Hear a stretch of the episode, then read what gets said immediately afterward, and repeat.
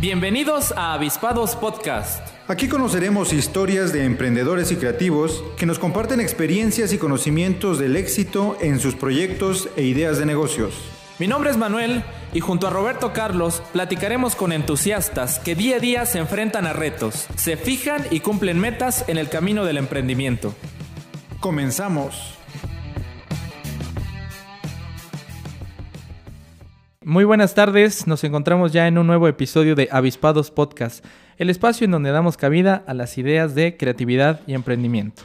En esta ocasión, listos y muy dispuestos para escuchar una nueva historia. Muy buenas tardes, licenciado, ¿cómo te encuentras? ¿Qué tal, Manuel? Pues muy bien, estamos en una semana más listos para otro capítulo de aprendizaje con siempre talentosos invitados que nos han compartido desde experiencias positivas hasta retos difíciles, pero que siempre les, los han ayudado para alcanzar sus metas. Sí, sí, que de algún modo los han apalancado, ¿no? Exactamente, es parte de la, de la vida misma, de, mucha, de mucho aprendizaje. Y hoy tenemos a una talentosa emprendedora. Hoy tenemos a Marley Sunun Holguín. ¿Es correcto? Es correcto. Bienvenida, muy buenas tardes, licenciada. Muchas gracias, gracias por, por la invitación y pues gracias por el espacio. Sí, pues teníamos ahí el pendiente de que nos acompañaras en una sesión de, podcast. Es importante que nos platiques un poco acerca de lo que haces. Pues al fin ya se dio. bueno, pues estamos por acá. Si me permite el licenciado, comento su, su reseña. Adelante. La licenciada Marley es egresada de la carrera de Contaduría de la Universidad Autónoma de Chiapas, Campus 8, Comitán su primer trabajo fue a los 10 años, era camarógrafa de eventos sociales. Trabajó como docente de la misma facultad donde estudió. Trabajó para el Instituto Nacional Electoral como capacitadora y asistente electoral. Fue directora de Relaciones Públicas del Instituto Mexicano de Liderazgo y Alta Dirección y fundó su propia empresa de bienes raíces en 2018, donde actualmente se enfoca a la creación y la administración de Airbnb. Y hoy en la tarde se encuentra aquí en el podcast. Bienvenida, licenciada. Muchas gracias. Oye, Marley, a los 10 años, tu primer empleo de camarógrafa. ¿Cómo está eso? Platícanos. Bueno, lo que sucede es que, em, pues a mí me hicieron una fiesta cuando tenía como 6 años. Entonces mi papá es muy especial. Entonces eh, contrató pues obviamente a alguien que fuera a tomar fotos, que fuera a grabar. Entonces el video salió muy quemado y las tomas salieron, o sea, pues movidas. Entonces dijo mi papá, ay, no, no creo que sea tan difícil este, grabar. Entonces le dice a uno de mis tíos, pues que le mande todo el equipo. Le compra, se compra todo el equipo y él empieza, empieza con, con este, grabando así cositas sencillas, ¿no? Entonces en una ocasión le dice a una señora, pues que, que grabara una fiesta. Entonces, a mí me gustaba mucho lo que hacía mi papá, entonces pues yo obviamente lo acompañaba y así. Entonces yo le dije, ¿sabes qué, pa? Este, enséñame a grabar. Entonces me dijo, sí, está bien. Entonces cuando me enseña a grabar, resulta que en una ocasión mi papá ya empezó a recibir como más contratos. Entonces, en una ocasión recibe mi papá, firma contrato con una señora y mi mamá le iban a dejar anticipo para esa misma fecha. Entonces ellos se dan cuenta cuando ya faltaba una semana de que ambos habían recibido contrato. Entonces, me, pues mi papá estaba preocupado, qué voy a hacer y que no sé qué. Entonces yo le dije, ¿sabes qué, pa? Pues si quieres, pues yo voy a, a, grabar. Y me dijo mi papá, no, es que tú estás loca, me dijo. Yo le dije, no, de verdad. Y me dice, y es que, o sea, tienes 10 años, Marlita, ¿cómo vas a ir a grabar una fiesta si lo dejas mal? O sea, imagínate qué va a decir la señora. Entonces yo le dije, no, mira, pa, lo que vamos a hacer es decirle a la señora que no le vamos a cobrar pero que pues yo voy a cubrir la fiesta. Entonces, si sale bien, pues de todos modos le vamos a regalar el video. Si sale mal, entonces pues vas a tratar de recuperar lo que salió bien de la película y se lo vas a dar. Entonces se habló con la señora, se le explicó, pero yo le dije a la señora que yo ya había ido en otras ocasiones a grabar, o sea, fue una pequeña mentirita. Entonces, este, me aceptó, entonces yo ahí empiezo a grabar sale bien esa primera grabación y posteriormente pues yo me empiezo a dedicar a eso. Entonces a mí me gustaba demasiado porque pues yo tenía mi dinero. Yo recuerdo que empecé cobrando creo que 800 pesos y yo después cobraba 1500 pesos que pues van a decir, ay, es bien poquito, pero, o sea... Estás hablando de esa edad y en ese entonces. Sí, un dineral. claro. Sí, y pues mi papá no, no me quitaba mi dinero. Nunca me, mis papás siempre fueron así de que, no, ahórralo. Pero a mí me gustaba mucho gastar. A mí, o sea, eso me, pues me, yo creo que a todos, ¿no? Que me gustaba que mis zapatos, que mis bolsas y todo eso. Entonces a mí no me gustaba que me controlaran, pues que me dijeran no. Entonces, este, pongamos que yo me hacía cuatro grabaciones de 1500. Pues ya en el mes ya eran 6000, lo de un sueldo, por así decirlo. Órale. Sí, era bien, bien bonito. Luego me compré una, una, bueno, mi hermanita se compró una cámara de fotos. Yo recuerdo que en ese entonces me, me cobraban cuatro pesos la fotografía. Entonces, yo lo que hacía, hacía convenios con las personas. Yo me empecé a dar cuenta que la mayoría de las personas querían unos 15 años, una boda, pero pues el típico fotógrafo siempre llega y toma muchas fotografías y al final tienes mucho, pero a la vez no tienes nada. ¿Por qué? Porque te sacan 25 fotografías con la misma persona, nada más en, primero, segundo, tercer, plano y ya. Entonces yo lo que hacía, no, les, decía, mire, yo le voy a cubrir lo que es la, la, este, la fiesta. Cuando yo le cubra la fiesta, pues obviamente voy a tomar fotografías. Al otro día yo voy con la computadora y elegimos qué fotografías le gustan a usted. Entonces yo armaba mis paquetes. Si usted me compra, eh, ejemplo, 20 fotografías, yo se las dejo en 25 pesos. Pero si usted me las, si usted me compra 50 fotos, yo se las bajo a 20 pesos. Estamos hablando que mi ganancia por foto era, en 50 fotos son 15 pesos. Pero ahora 15 por, por 50, pues ya un dinerito extra, ¿no? Y ya si me compraban 100 fotos, yo se las dejaba 18 pesos, pero le regalaba una grande. Entonces la mayoría optaba por comprarme 100 fotografías porque sabía que le iba a regalar una foto que a mí me costaba en ese entonces como 80 pesos. Y así, entonces era algo pues que, que realmente me gustaba mucho y que eso hizo que prácticamente em, pues yo ganara dinero desde que estaba súper chiquita, desde los 10 años. ¿Qué tiempo tardaste con esta actividad? Ah, hasta que terminé la universidad. Sí. Ah, sí, es un, buen rato, Sí, sí, o sea, sí, era, sí fue pesado y sí fue complicado en esa parte de la universidad, porque ahí yo ya trabajaba para el INE, trabajaba, en las mañanas trabajaba para el INE como capacitador.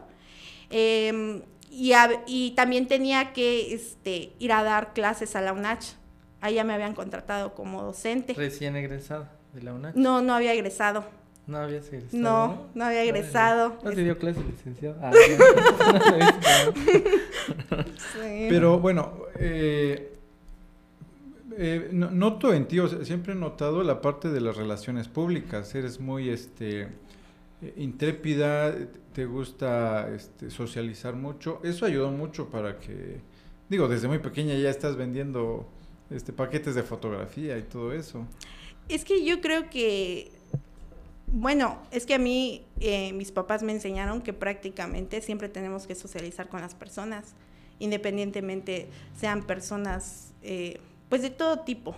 A veces eh, cometemos el error de discriminar a las personas, a veces por, este, pues por estatus social, por este color de piel, por muchas cosas. O sea, y, y realmente el mexicano a veces eh, tiene ese gran error, ¿no?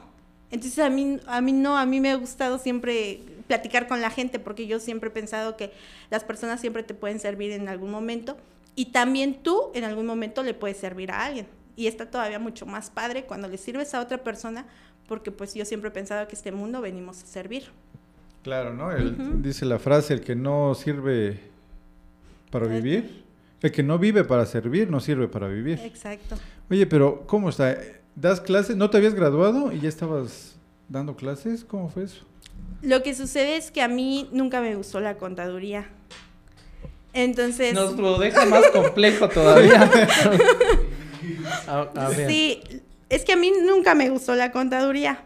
O sea, yo soy contadora, pero yo no llevo mi contabilidad. Mira, ¿Pero qué, te motivó a estudiar contabilidad? Que aquí no había más, este... En la UNACH. Ajá, más que la UNACH y el TEC. Entonces, bueno, sí había la VG y otras escuelas, pero en realidad yo me iba a ir a estudiar a, San Cristóbal porque yo lo que quería estudiar era Derecho. Entonces, Me dice mi papá, sí, está bien, pero eh, mi papá es como muy de, ¿y qué vas a hacer cuando estés solita? ¿Y, y qué tal si te pasa algo? Y cosas así, ¿no? Entonces, me, ya me había dicho que sí, pero fuimos con una comadre con la que me iba a quedar, bueno, me iba a quedar con su, con su hija. Entonces, por ahí hubieron algunos detalles que a mi papá no le gustó y dijo, ay, no, ¿qué tal me haces lo mismo? Entonces, estudia algo que sea en Comitán. Entonces yo me puse a pensar y dije, bueno, voy a invertir porque a mí me ha gustado hacer mucho números. Entonces dije, bueno, voy a pagar tanto mensualmente, más ¿Y tanto. ¿No te gusta la contaduría? No, o sea, sí me gusta contar dinero, pero no. muy bien, muy bien. Contar utilidades, sí. Sí, bueno, entonces dije, ay no, pues voy a hacer este números. Y ya, dije, ay no, pues es demasiado dinero, invertir demasiado. Y pues anteriormente el éxito realmente era estar detrás de un escritorio, porque teníamos esa idea, o no, no es que se tuviera esa idea, sino que simple y sencillamente pues eran sueldos mejor pagados, eh, la inflación no estaba tan alta y ciertas cosas que pues hacían que te rindiera un poco más el dinero, ¿no? Entonces yo dije, no, pues voy a estudiar en el TEC o en la UNACH. Y fui al TEC, entonces me dijeron en el TEC, no, pues que desarrollo comunitario, ingenierías. Yo dije, ay, no, no, no, no, no. Bueno, me fui a la UNACH. Entonces me dicen, ah, está administración y está contaduría. Entonces digo yo, no, pues, este, ah, pero me dice la, la, señorita, ah, mira, pero te recomiendo contaduría, porque un administrador solo puede este, ser administrador, pero un contador puede ser administrador y contador. Yo dije, ay, no, pues eso. Pero sí fue complicado. Al quinto semestre, en quinto semestre yo había reprobado como ocho materias o nueve materias, porque mi papá no me iba a permitir salirme de la escuela, o sea, de decir, ah, bueno, pues salte y y este y no pasa nada, ¿no? Entonces yo dije, pues voy a reprobar para que la escuela me dé de baja y pues así, pues ya, ni modos. Entonces resulta que ya iba, o sea, no me acuerdo cuántas, cuántas materias son que si repruebas ya te, te dan de baja en automático. Pero yo llegué y le dije a mi papá, ay, pues es que ya reprobé tantas materias, una más y me dan de baja. Ay, no, y ese día mi papá se puso a llorar y me dijo, es que tú no sabes, hasta cuando lo recuerdo como que me da cosita porque me dijo, Marley, tú no sabes el sacrificio que yo estoy haciendo por tenerte en la escuela. Y después me dice, ¿sabes qué? Este, si te quieres salir está bien, porque yo tuve la culpa de no haberte eh, apoyado para que estudiaras derecho. Pero salte, me dijo, en ese momento me dio todo su apoyo, me dijo, salte y pues este vamos a buscar alguna escuela que tenga derecho y pues yo te voy a apoyar. Bueno, pero yo dije, no, o sea, pues no me queda de otra más que estudiar y pasar todos mis, todos mis exámenes, mis extras, por así decirlo, pues para que no me den de baja, porque pues a mí me quedó muy marcada esa parte. Y pues ya, así es como continué. Cuando continúo en octavo semestre, había un profesor que, que hasta la fecha yo quiero mucho, se llama César Ríos ya, no, ya no tengo comunicación con él, pero pues lo recuerdo con mucho cariño. Entonces él me decía, ¿sabes qué, Marley? Este, ah, yo me acerqué con él porque él daba fotografía. Yo le dije, oiga, profe, ¿y por qué no se abre un taller de video? Y me dice, y me queda viendo, ¿tú sabes, pues, de video, de cámaras? Y le dije, sí, pues es que yo he grabado y mire, si quiere, este, pues le puedo traer, no sé, material para que usted lo cheque y todo. Y me dijo, voy a hablar con la directora. En ese entonces estaba la maestra Rocío. Entonces yo le dije, bueno. Entonces este, me dijo, ¿sabes qué? Me habla un día, ¿sabes qué, Marley? Te aceptaron. Para que des. Ah, porque yo no quería dar mis, mi servicio. Es que eh, una de las cosas que tengo, o sea, soy un poquito floja en esa parte. Yo siempre busco facilitarme las cosas. Entonces yo dije, yo no quiero realmente dar el servicio social pues en una, en una, o sea, en un lugar donde pues no sé, o sea, no es que no supiera manejar la computadora, simplemente que me daba miedo los programas y todo eso. Entonces me dice, este, sí te lo van a valer como servicio. Bueno, termino el servicio y me manda a hablar la maestra Rocío y me dice, oye, Marle, ¿por qué no das las prácticas? Te las vamos a contar también. Ay, pues yo encantada, feliz. Bueno, Después, cuando termino las prácticas, me dice, mira Marley, este, quédate, quédate ya, era el, el noveno semestre creo, o el último, o esa parte, ¿no? Entonces me dice, ¿sabes qué? Este, quédate y, y ya este, y ya te vas a quedar trabajando. Entonces yo estaba muy feliz, pero yo dije, bueno, ¿cuánto voy a ganar? sí, sí, claro. pues obviamente yo decía, no, pues obviamente yo no voy a ganar mucho porque pues es un tallercito. Pero pues yo, o sea, yo me veía mucho en la UNACH.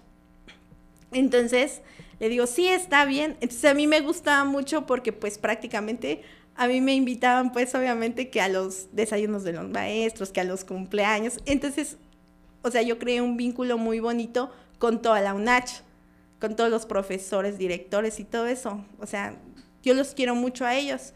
Entonces, este, pues yo llegaba al, al, salón de clases, pues llegaba pues con mis cosas y todo, pues ya para dar clases.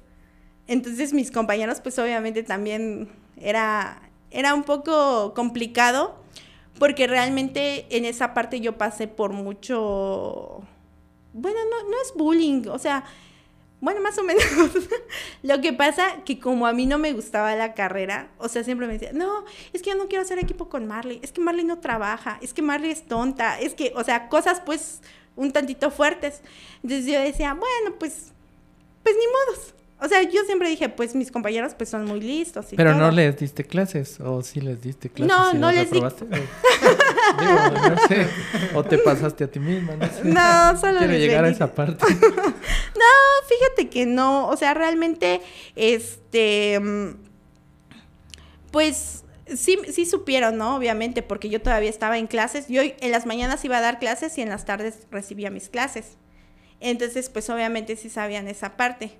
Obviamente no todos mis compañeros fueron así, pero uno que otro, ¿no? Y pues en las mañanas era complicado porque en las mañanas yo ya estaba como capacitador asistente electoral en, el, en el INE. Entonces, ese trabajo también es bien complicado porque tienes que ir de casa en casa a, a, notificar a las personas y pues te encuentras de todo tipo, ¿no?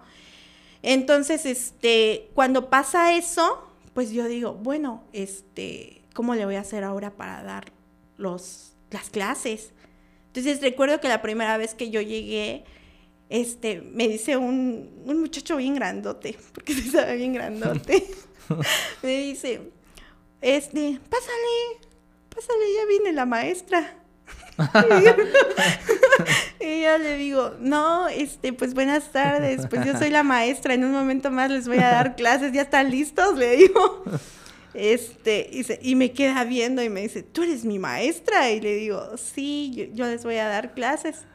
Y ya me daba mucha risa porque como estaba bien grandote, o sea, como que me daba, no sé, como que me sentía yo muy chiquitita, pues. Entonces, este, pero a veces yo, a mí me tocaba ir sucia.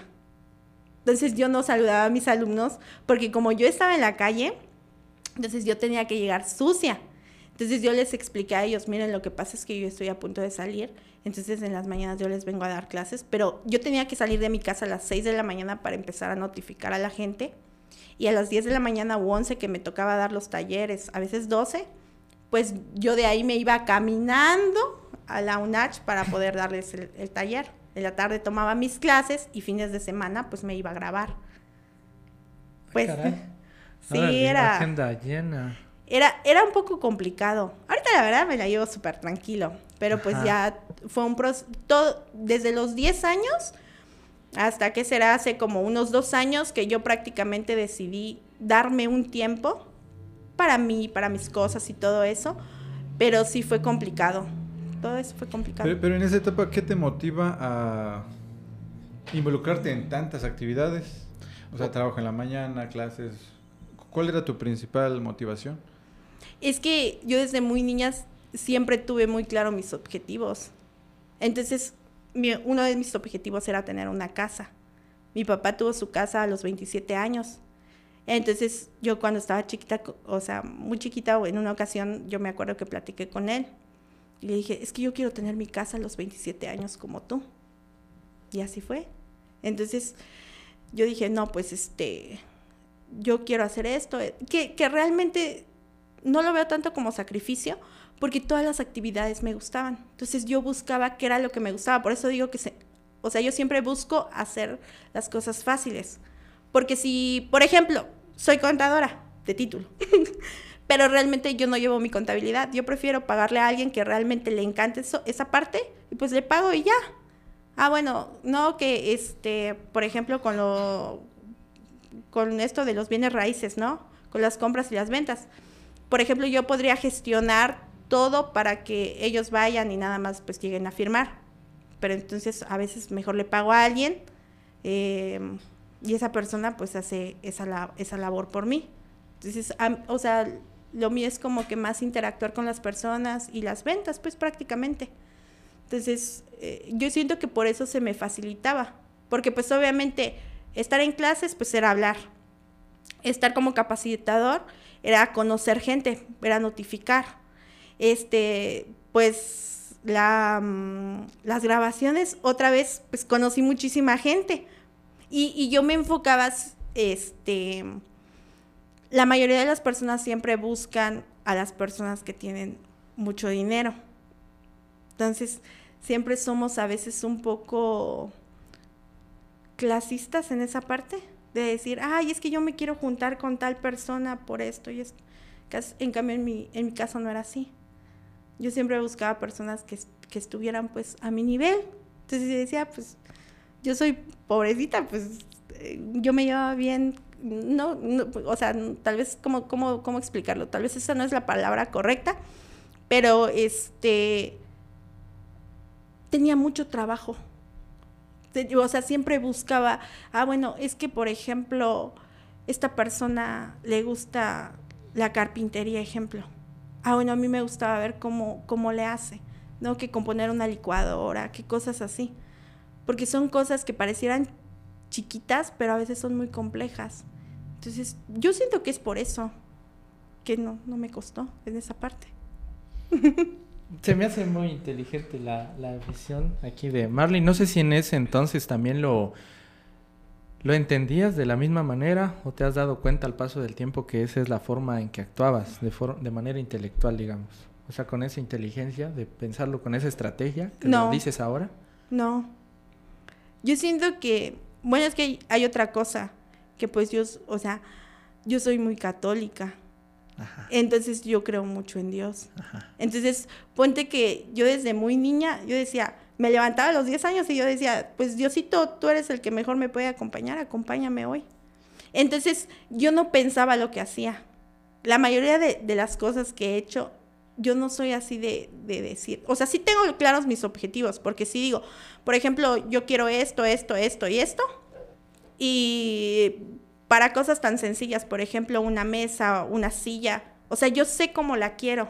No es de que me van a presentar siete modelos y yo voy a elegir, no. O sea, yo voy y digo, yo, yo busco una silla de color negro, este, tal vez con, cierto tipo de piel o yo qué sé.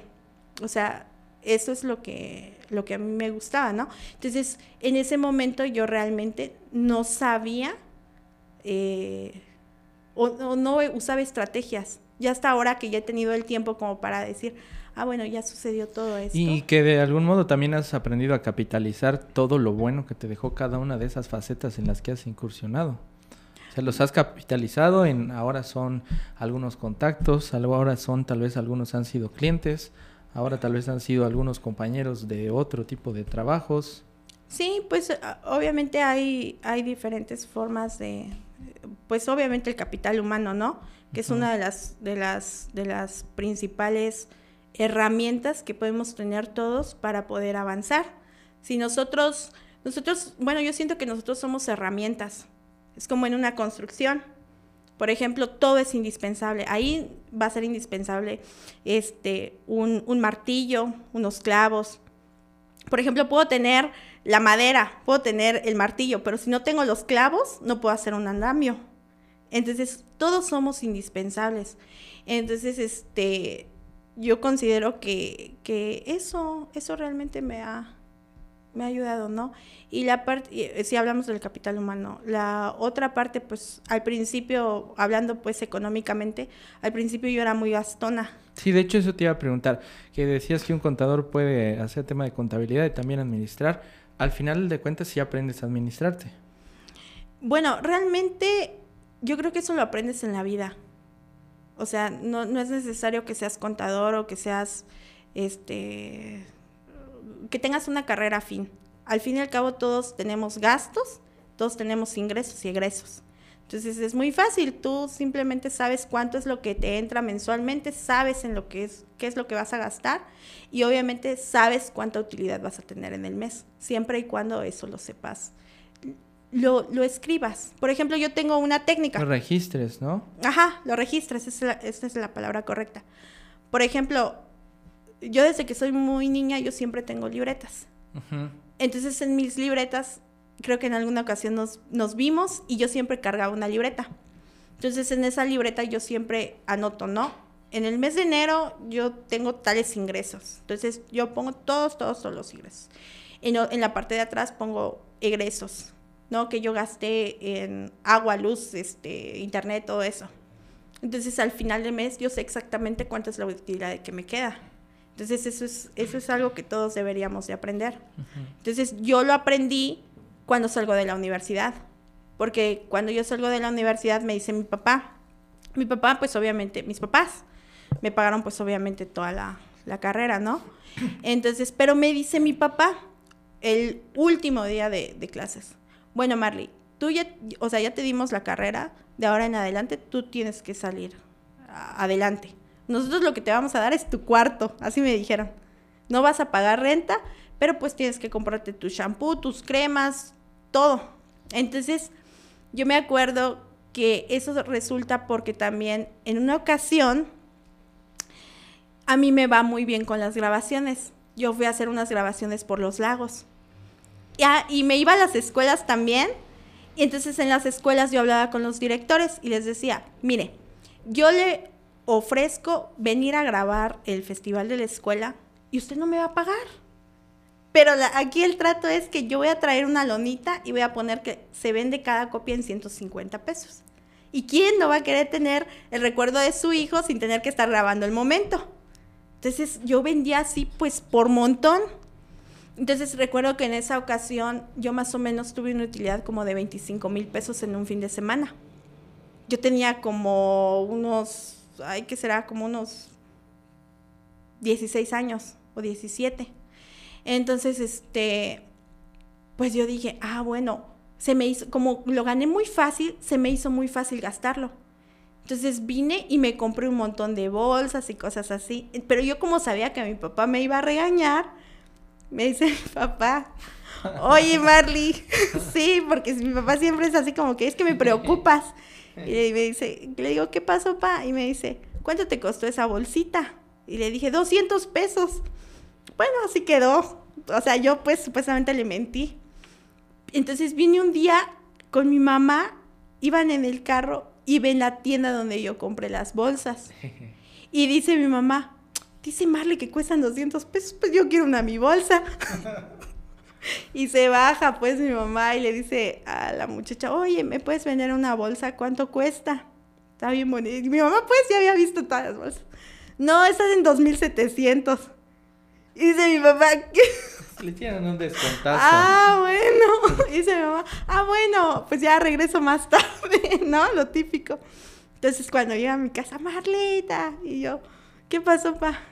me estás mintiendo, esa bolsa costó 2.700 pesos y te compraste, en ese entonces me había comprado como tres bolsas.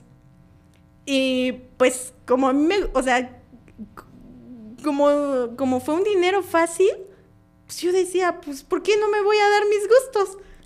Entonces, eh, pero cuando pasa todo eso, pues obviamente mi papá siempre decía, ahorra, ahorra, ahorra. Mis papás son muy ahorrativos, demasiado ahorrativos. Mis papás no es así de que hay, de que créditos y todo eso. No. Entonces mi, mi mamá, o sea, mi mamá apenas, o sea, la firma de mi mamá es una A, una O, una R y un simbolito, ¿no? Entonces mi mamá, pero a pesar de eso, si tú le preguntas algo, si tú le dices esto, esto, esto, esto, pues no es así. ya me sale para cualquier trámite. sí, o sea, ponte que si mi mamá le preguntas de números, o sea, mi mamá no es necesario que tenga una calculadora. Entonces mi mamá es muy inteligente. Mi papá también, pero mi papá es un poquito menos. Entonces sí, sí, mi mamá es... Se le da, o sea, tiene una facilidad para sí, eso. Sí, mi y o sea, mi mamá no le engañas pues tan fácilmente. Entonces, este, todo eso, pues obviamente nosotros lo hemos ido aprendiendo, ¿no? Entonces, mis hermanas también son muy ahorrativos, ahorrativas. La que no soy yo. Yo siempre digo, yo siempre decía, ahorita ya lo pienso un poquito más, pero yo siempre decía, no, pues es que si yo lo gano, yo lo gasto. Entonces, si me decía algo, y bien malcriada, si me decía algo mi papá, decía, no, pues es que yo lo estoy ganando, pa. Entonces, este, pues yo ya no pido, pero tampoco me estén cuestionando. Entonces me decía mi papá, bueno, está bien. Pero cuando yo me empiezo a dar cuenta del dinero que yo gastaba mensualmente, y luego habían bolsas que se me echaban a perder, zapatos que se me echaban a perder, y todo eso, y tú dices, compras un montón de cosas que al fin y al cabo, si tú tienes una emergencia, esas cosas no las vas a poder vender. Entonces, pasé un caso muy fuerte con mi papá cuando yo tenía 16 años. Eso también me hizo madurar, yo creo, un poquito. Resulta que mi papá, cuando tengo los 16 años, este, se accidenta, tiene un accidente en moto. Entonces mi papá, pues mi papá no, mi papá no trabaja para gobierno, pues mi papá era comerciante. Entonces, el impacto fue tan fuerte que pues él estuvo prácticamente un año en el hospital. Entonces, cuando él sale, pues obviamente no se podía mover. A mi papá prácticamente le iban a amputar la pierna. Entonces, mi mamá y yo estuvimos a cargo, ¿no? Porque pues mi papá, lo que teníamos, pues prácticamente se fue vendiendo. Entonces, este, lo último que ya íbamos a vender era la casa para que mi papá pudiera tomar unas terapias que no, no habían acá y eran pues caras. Entonces, este, yo empecé a grabar y todo y pues ya era donde también, este, pues entraba dinero, ¿no? Entonces yo me empiezo a dar cuenta de todas esas cosas y me empiezo a dar cuenta qué tan difícil es estar al frente de una casa. Entonces es por eso, bueno, hasta cierta parte yo admiro mucho a los hombres a hombres y mujeres que son madres solteras. ¿Por qué? Porque un hombre no se puede dar el lujo de no trabajar. Esa es la realidad. En cambio, una mujer, pues cuando estamos eh, con una familia, pues a veces dices, bueno, si quiero trabajo, si no, no. Que actualmente la mayoría de las mujeres ya trabajan en muchas cosas y a veces, este, de todo tipo, ¿no? Pero realmente un hombre desde que es súper chiquito, si tú lo mandas a la escuela, le, tienes que mandar dinero, porque un niño siempre tiene que llevar mínimo para dos paletas, para la de él y para la de una niña que le, pues si le va a invitar algo, ¿no? Si lo mandas al cine, lo mismo. Entonces yo me empiezo a dar cuenta de eso. Entonces yo siempre decía, yo quiero trabajar como un hombre para vivir como una mujer. Porque yo decía, ah, bueno, pues trabajo bastante como un hombre, pero pues los hombres, no todos, pero algunos, pues por lo regular, ay no, que me voy a tomar, que voy a despilfarrar. Entonces yo decía, no, pues yo quiero otras cosas. Entonces por eso yo decía, voy a trabajar como hombre, pero para vivir como mujer. Entonces, este, de ahí empieza todo. Cuando yo, cuando yo salgo de la universidad, pues yo dije, ¿qué voy a hacer si yo no tengo dinero? o sea, yo sabía que tal vez mi papá, obviamente mi papá no me iba a dejar morir, ¿no? Pero mi papá siempre ha sido como muy especial en esa parte. Entonces mis, mis papás son así de que... Mi papá siempre decía, es que tú puedes y no porque seas mujer no vas a poder, tú siempre puedes y tú siempre... Yo, yo recuerdo esa frase desde que era yo muy niña.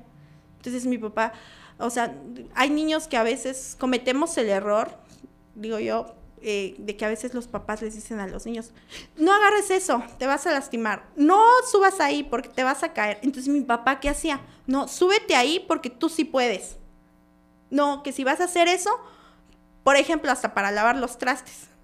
A mí me decía mi papá, vas a lavar los trastes. Y a veces yo los dejaba con restos de comida. Pues lo tienes que volver a lavar, no el que dejaste sucio. Todos los que estaban ahí, porque ya se contaminaron, me decía. Entonces, así era mi papá. Entonces yo siento que eso me ayudaba mucho. O me acuerdo mucho que decía, este, igual mi mamá, ¿no? es que ustedes pueden, siempre decía mi mamá, es que ustedes pueden. Si otros pueden, ¿por qué ustedes no van a poder? Entonces como que te vas mentalizando con esa parte y quieras o no es como, un, como tener una terapia en casa. Si tú, tú, empiezas desde cero, obviamente un niño no sabe nada, no sabe ni qué está bien ni qué está mal. Y si tú empiezas a decirle, oye, ¿sabes qué? Es que tú eres muy bueno en esto. Él se va a creer como si fuera un superhéroe y va a decir, ah, es que realmente soy bueno en esto.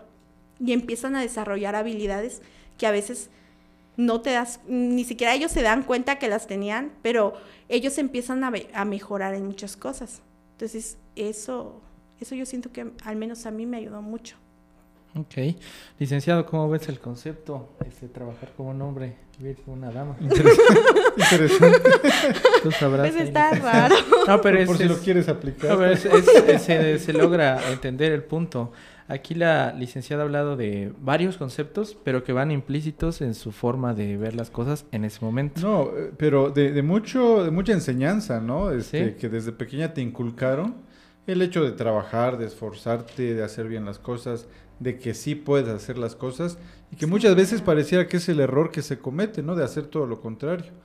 Pero, este, no sé, veo que capitalizaste muy bien todo ese aprendizaje de tus padres. Sí, nos ha estado hablando del ahorro, de invertir, de las negociaciones, de cómo hacer un intercambio cuando está hablando del tema de las fotografías, del tema de las promociones, del tema de, captar ese, ese público.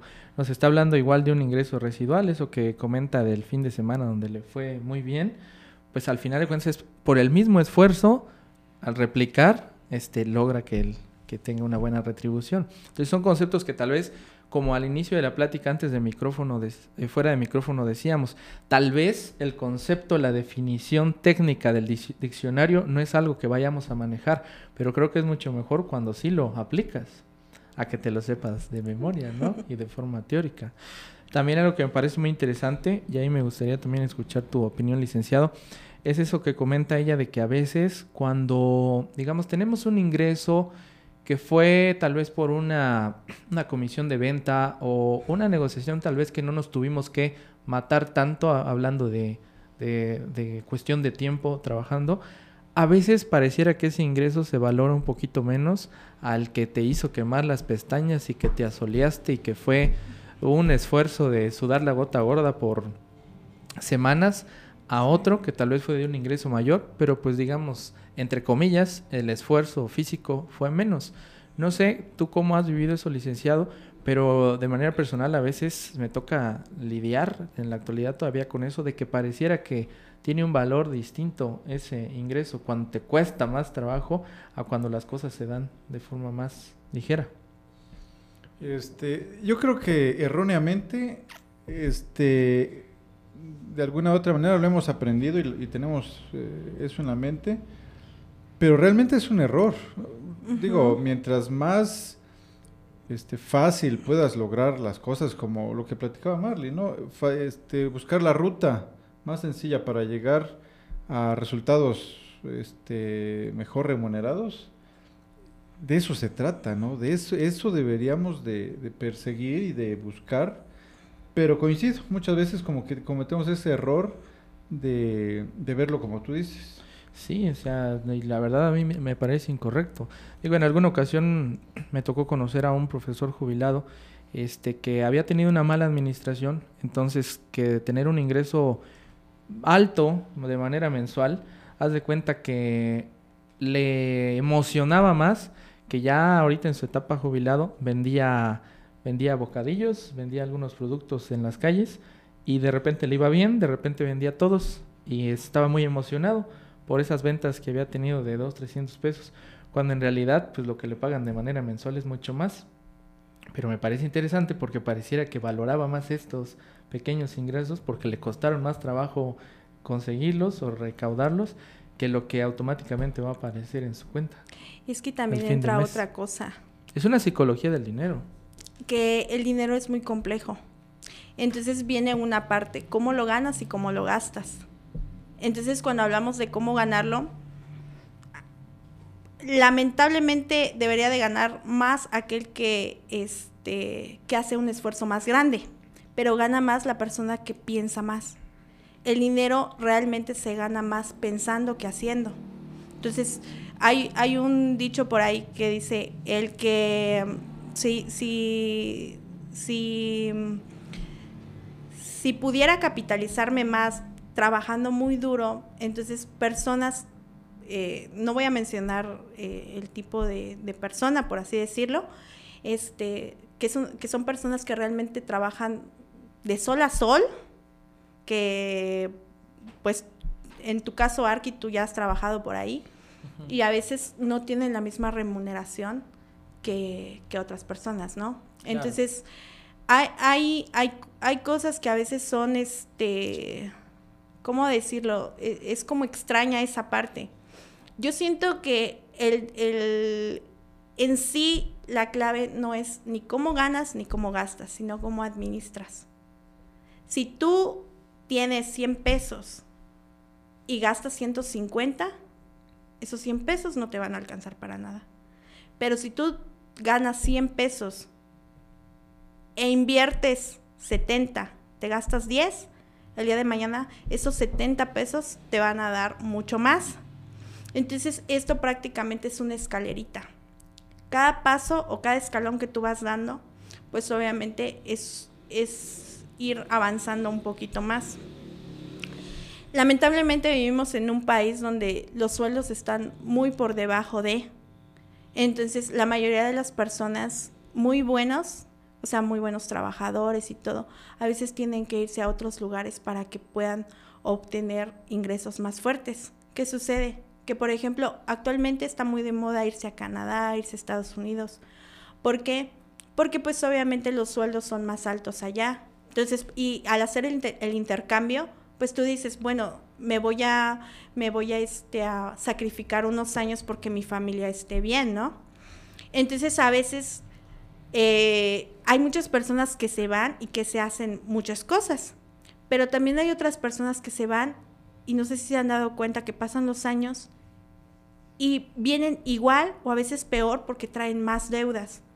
Entonces la idea acá es aprender a administrarte. Si tú te administras de una manera este, correcta, entonces, ¿qué va a suceder? Que el día de mañana tú vas a ir avanzando. Entonces, yo tuve que, o sea, yo tuve que pasar por ambas cosas. No es que yo ya esté en, un, en el punto que tal vez yo quisiera estar, pero yo, yo ahorita soy algo, este, soy como un microbio, soy muy, muy chiquitito, muy chiquitita. Porque si yo me voy a otras ciudades, incluso ni siquiera otras ciudades, si yo me comparo con gente de acá, obviamente hay personas que yo admiro mucho y que digo, ¿cómo es que llegaron a tener todo, todo ese capital, no? Si hablamos en la parte económica. Si te vas a, a, otras ciudades, como por ejemplo Guadalajara, este, no sé, Puebla, México, tú te vas a dar cuenta que, por ejemplo, aquí hay casas y hay, hay, hay, hay edificios. Lo mismo pasa con las personas. Acá hay trabajadores, allá hay inversionistas. Esa es la diferencia. Entonces, lamentablemente, este, pasamos por la idea de decir, ah, bueno, es que yo quiero tener un trabajo que me dé un buen ingreso durante mucho tiempo, cuando en realidad lo que deberíamos de ponernos a pensar es, necesito cosas que a mí me estén generando ingresos sin que yo esté presente. Entonces, por ejemplo, cuando yo salgo de la universidad, este, pues para empezar, mi familia realmente es una familia, mi familia es de escasos recursos, porque realmente mis papás, este, ellos en algún momento, cuando ellos me cuentan, ellos les tocó vivir en una casa de 4x4 y como me dice mi mamá, tuvimos muchas carencias. Pero sin embargo, mis papás o siempre fueron muy de lo que he dicho, ahorrar e invertir, ahorrar e invertir. Entonces llegó un punto en donde gracias a Dios pues teníamos la casa, teníamos terrenos, teníamos, este, mi papá había comprado su moto, su carro para ir a, para salir, su carro para, para, para sus ventas. O sea, él fue avanzando poco a poquito. Entonces, obviamente yo, yo decía, bueno, yo, yo nunca me he puesto a pensar en lo que tengan mis papás porque el dinero de mis papás es de mis papás y a ellos les ha costado. Entonces, ahí entra otra de las cosas, que a veces también decimos, ah, bueno, es que mi papá tiene una casota, ¿no? Entonces en algún momento yo voy a, heredar esa casa. Y tú entras en una parte de conformismo y dices, bueno, pues para qué quiero más y pues no pasa nada. Pero ¿qué pasa si tú llegas a heredar esa casa y, cuando, tú, cuando tú heredas esa casa, no solo estás heredando el bien, estás heredando el pagar un impuesto predial, estás heredando el pagar agua, estás heredando el pagar luz, estás heredando el pagar mantenimiento de esa propiedad. Si tú no cuidas la propiedad, aún así esté en el centro, aún así todo lo que tú quieras va a ir perdiendo valor. Si a ti te heredaron 10 millones de pesos, el día de mañana vas a tener uno. Y probablemente, como no tienes una buena administración, el día de mañana lo vas a terminar vendiendo por menos de lo que, de lo que tú realmente vas a pudiste haber obtenido, ¿no? Entonces, hay muchas cosas y hay muchas, eh, ¿cómo, decirlo? Hay, hay, muchas circunstancias que a veces nos obligan también a, no sé cómo, cómo expresar esa parte, pues aprender, porque al fin y al cabo todos los días vivimos aprendiendo. Aprendemos de todas las personas, aprendemos de circunstancias nuevas, de todo. Cuando a mí, cuando yo salgo, yo digo, bueno, yo no, te, yo no tengo eso, eh, independientemente de lo que mis papás actualmente este, tienen o han hecho. Yo no, yo no me he mentalizado así y estoy segura que tampoco mis hermanitas. Somos tres mujeres, pero pues las tres creo que estamos en el mismo canal. Entonces, eh, empiezo por ahí, cuando, cuando inicio con los trabajos, yo me empiezo a dar cuenta de que realmente eran suelos muy bajos. Entro a la UNACH y me dice, en, ese entonces, pues obviamente yo no iba a ganar como un profesor de ahí. Entonces yo entro a hablar con, otro profesor, con otro director, porque ese es el cambio de director, y yo pido dar más, dar, más este, horas. Y me dice este, el director en ese entonces, me dice, ¿sabes qué, Marley? Sí te apoyo, pero necesito que estudies la maestría y vas a iniciar ganando 2.000, creo que 2.100 o 3.100, ya no recuerdo bien el monto, mensuales. Entonces yo dije, 3.100, si lo multiplico por 12, si, si de eso le resto mi, lo de mi comida, o sea, yo, me, yo hacía mis cuentas, aún viviendo con mi papá y mi mamá, hacía las cuentas como si viviera sola. Entonces yo decía, ah, bueno, de eso tengo que ir este, desglosando para ver cuánto es lo que me va a quedar. Entonces yo dije, no, yo no puedo estar acá. Entonces, posteriormente a eso, yo me salgo, doy las gracias y todo, me retiro. Fue la primera vez que yo renuncio a algo. Entonces, yo dije, bueno, no, porque yo, yo traía la, en, en, la cabeza la casa. Entonces, posterior a eso, yo digo, ah, bueno. Entonces, me meto como cajera, me meto, o sea, tuve varios trabajos. Entonces, en todos esos trabajos yo dije, no, o sea, si yo hago cuentas... No me dan las cuentas. No me dan las cuentas. O sea, sabes que en el año... no, me dan las cuentas a menos que yo viviera 200 años. Exactamente. Por decir un ejemplo, ¿no? Y eso es lo que pasa, por ejemplo, muchas personas a veces se acercan a mí y me dicen, oye Marley, este quiero sacar una casa de Infonavit. Ahorita ya el esquema ya ha cambiado un poco. Anteriormente se, sacaban los, créditos con UDIs y es por eso que las personas no podían pagar. Y a veces, yo no sé si a veces mis amigos pensaban que tal vez yo no los quería apoyar o algo, pero yo decía, es que yo no le voy a hacer mal a alguien que yo sé que en vez de ayudarlo, se va a terminar atorando en deudas. Entonces, pasa y todo eso. Entonces, cuando yo empiezo a, analizar una tarde, digo, no, hoy realmente voy a hacer cuentas y voy a saber cuánto es lo que estoy, este, cuánto es lo que está ingresando pues, este, pues yo decía, pues más o menos me va bien, ¿no? Pero yo decía, es que para la casa no me alcanza. Tengo que vivir, como tú dices, Arki, 200 años. ¿Qué onda? Ajá. Entonces yo dije, no. Entonces yo empiezo a analizar. Entonces entro, por primera vez me asocio con mi papá en una notificación. Y yo ya no sabía si estaba bien o estaba peor, porque ya tenía saldo negativo. ¿Por qué? Porque yo entro con una deuda. Entonces me dice mi papá, ¿sabes qué? Mira, vamos a entrar, pero tu parte, tu deuda. Entonces mi papá, o tal vez mi papá me ha tratado como un niño. de esa parte, siento yo. Entonces decía mi papá, no, es que tú te vas a ser responsable. Entonces yo dije, bueno, pues, pues está bien. Gracias a Dios, se hacen, hago mi lista y yo digo, ah, bueno, empiezo a sacar mi, mi, como un, ¿cómo le puedo decir? Como un speech, como un, este, ay, no sé cómo decirlo, como mi, mi propia publicidad y yo pongo ahí, este, compras zapatos, ropa y después tienes una, una necesidad y sabes que no puedes venderlo, ¿por qué no mejor inviertes en un terreno? Entonces, obviamente trabajas con la psicología también de la persona y, le haces ver que realmente todo lo que consumimos, a veces eh, cosas de marca, a veces eh, el querer acumular tanto, también, o sea, no es bueno. Entonces, sabes que al final, si tú te enfermas, no vas a ir a vender tu camisa de Calvin Klein en 800 pesos, que tal vez es lo que te costó, mil pesos. O sea, te van a, te van a dar 10 pesos. Pero si, si tú invertías en un terreno, pues obviamente ese terreno va a ir valiendo con el tiempo. Entonces yo dije, ah, bueno, pero la mayoría de las personas no tiene para comprar un terreno. Entonces el, el primer paso es comprar un terreno. Si tú tienes tu terrenito, aunque sea en el cerro, tienes tu terreno. El problema es que la mayoría dice, quiero comprar mi terreno y lo quiero dentro de la ciudad. Si ustedes analizan, la mayoría de las personas que tienen dinero no construyen dentro de, la ciudad. La mayoría compra terrenos lejos, hace casas súper grandotas, porque sabe que en algún momento va a llegar la plusvalía de ese terreno. Entonces, cuando ahí ya todo esté este, con casas y todo, su propiedad, pues obviamente va a subir demasiado. Entonces, eh, pasa otra situación con, con, los bienes raíces, ¿no?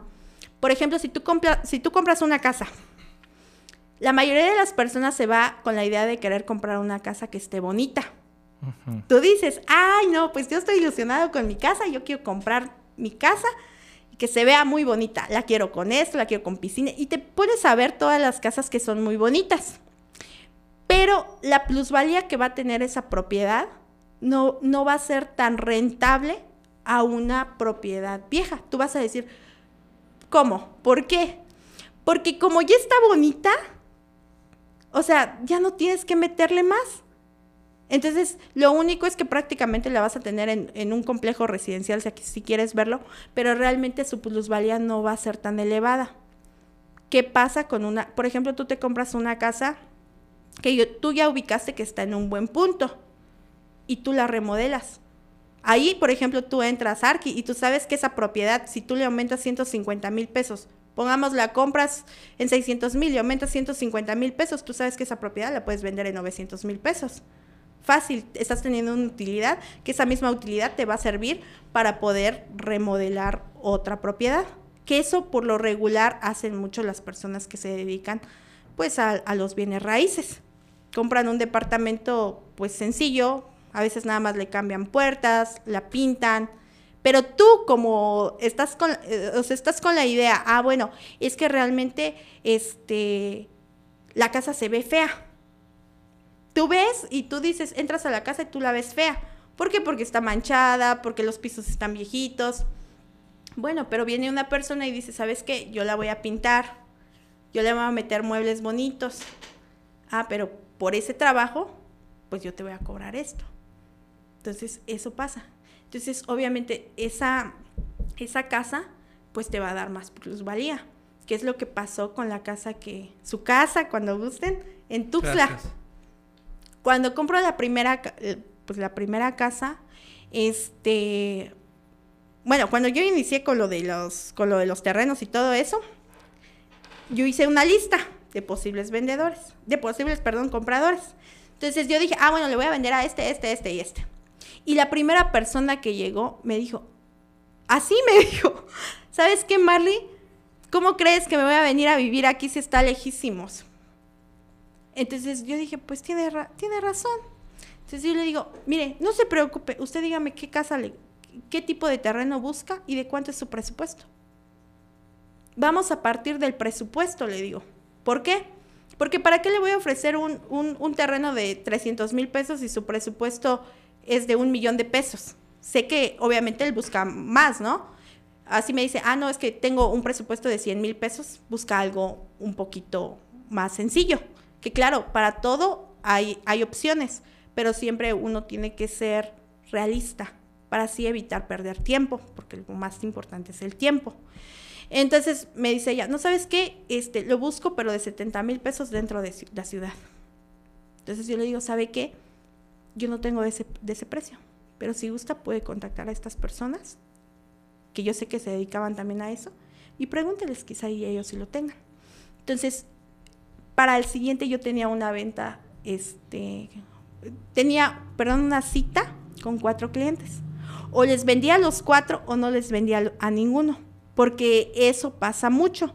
Que cuando, una cuando tú atiendes a un grupo de personas, puede que todas las personas se animen por tu producto o puede que ninguna persona se anime.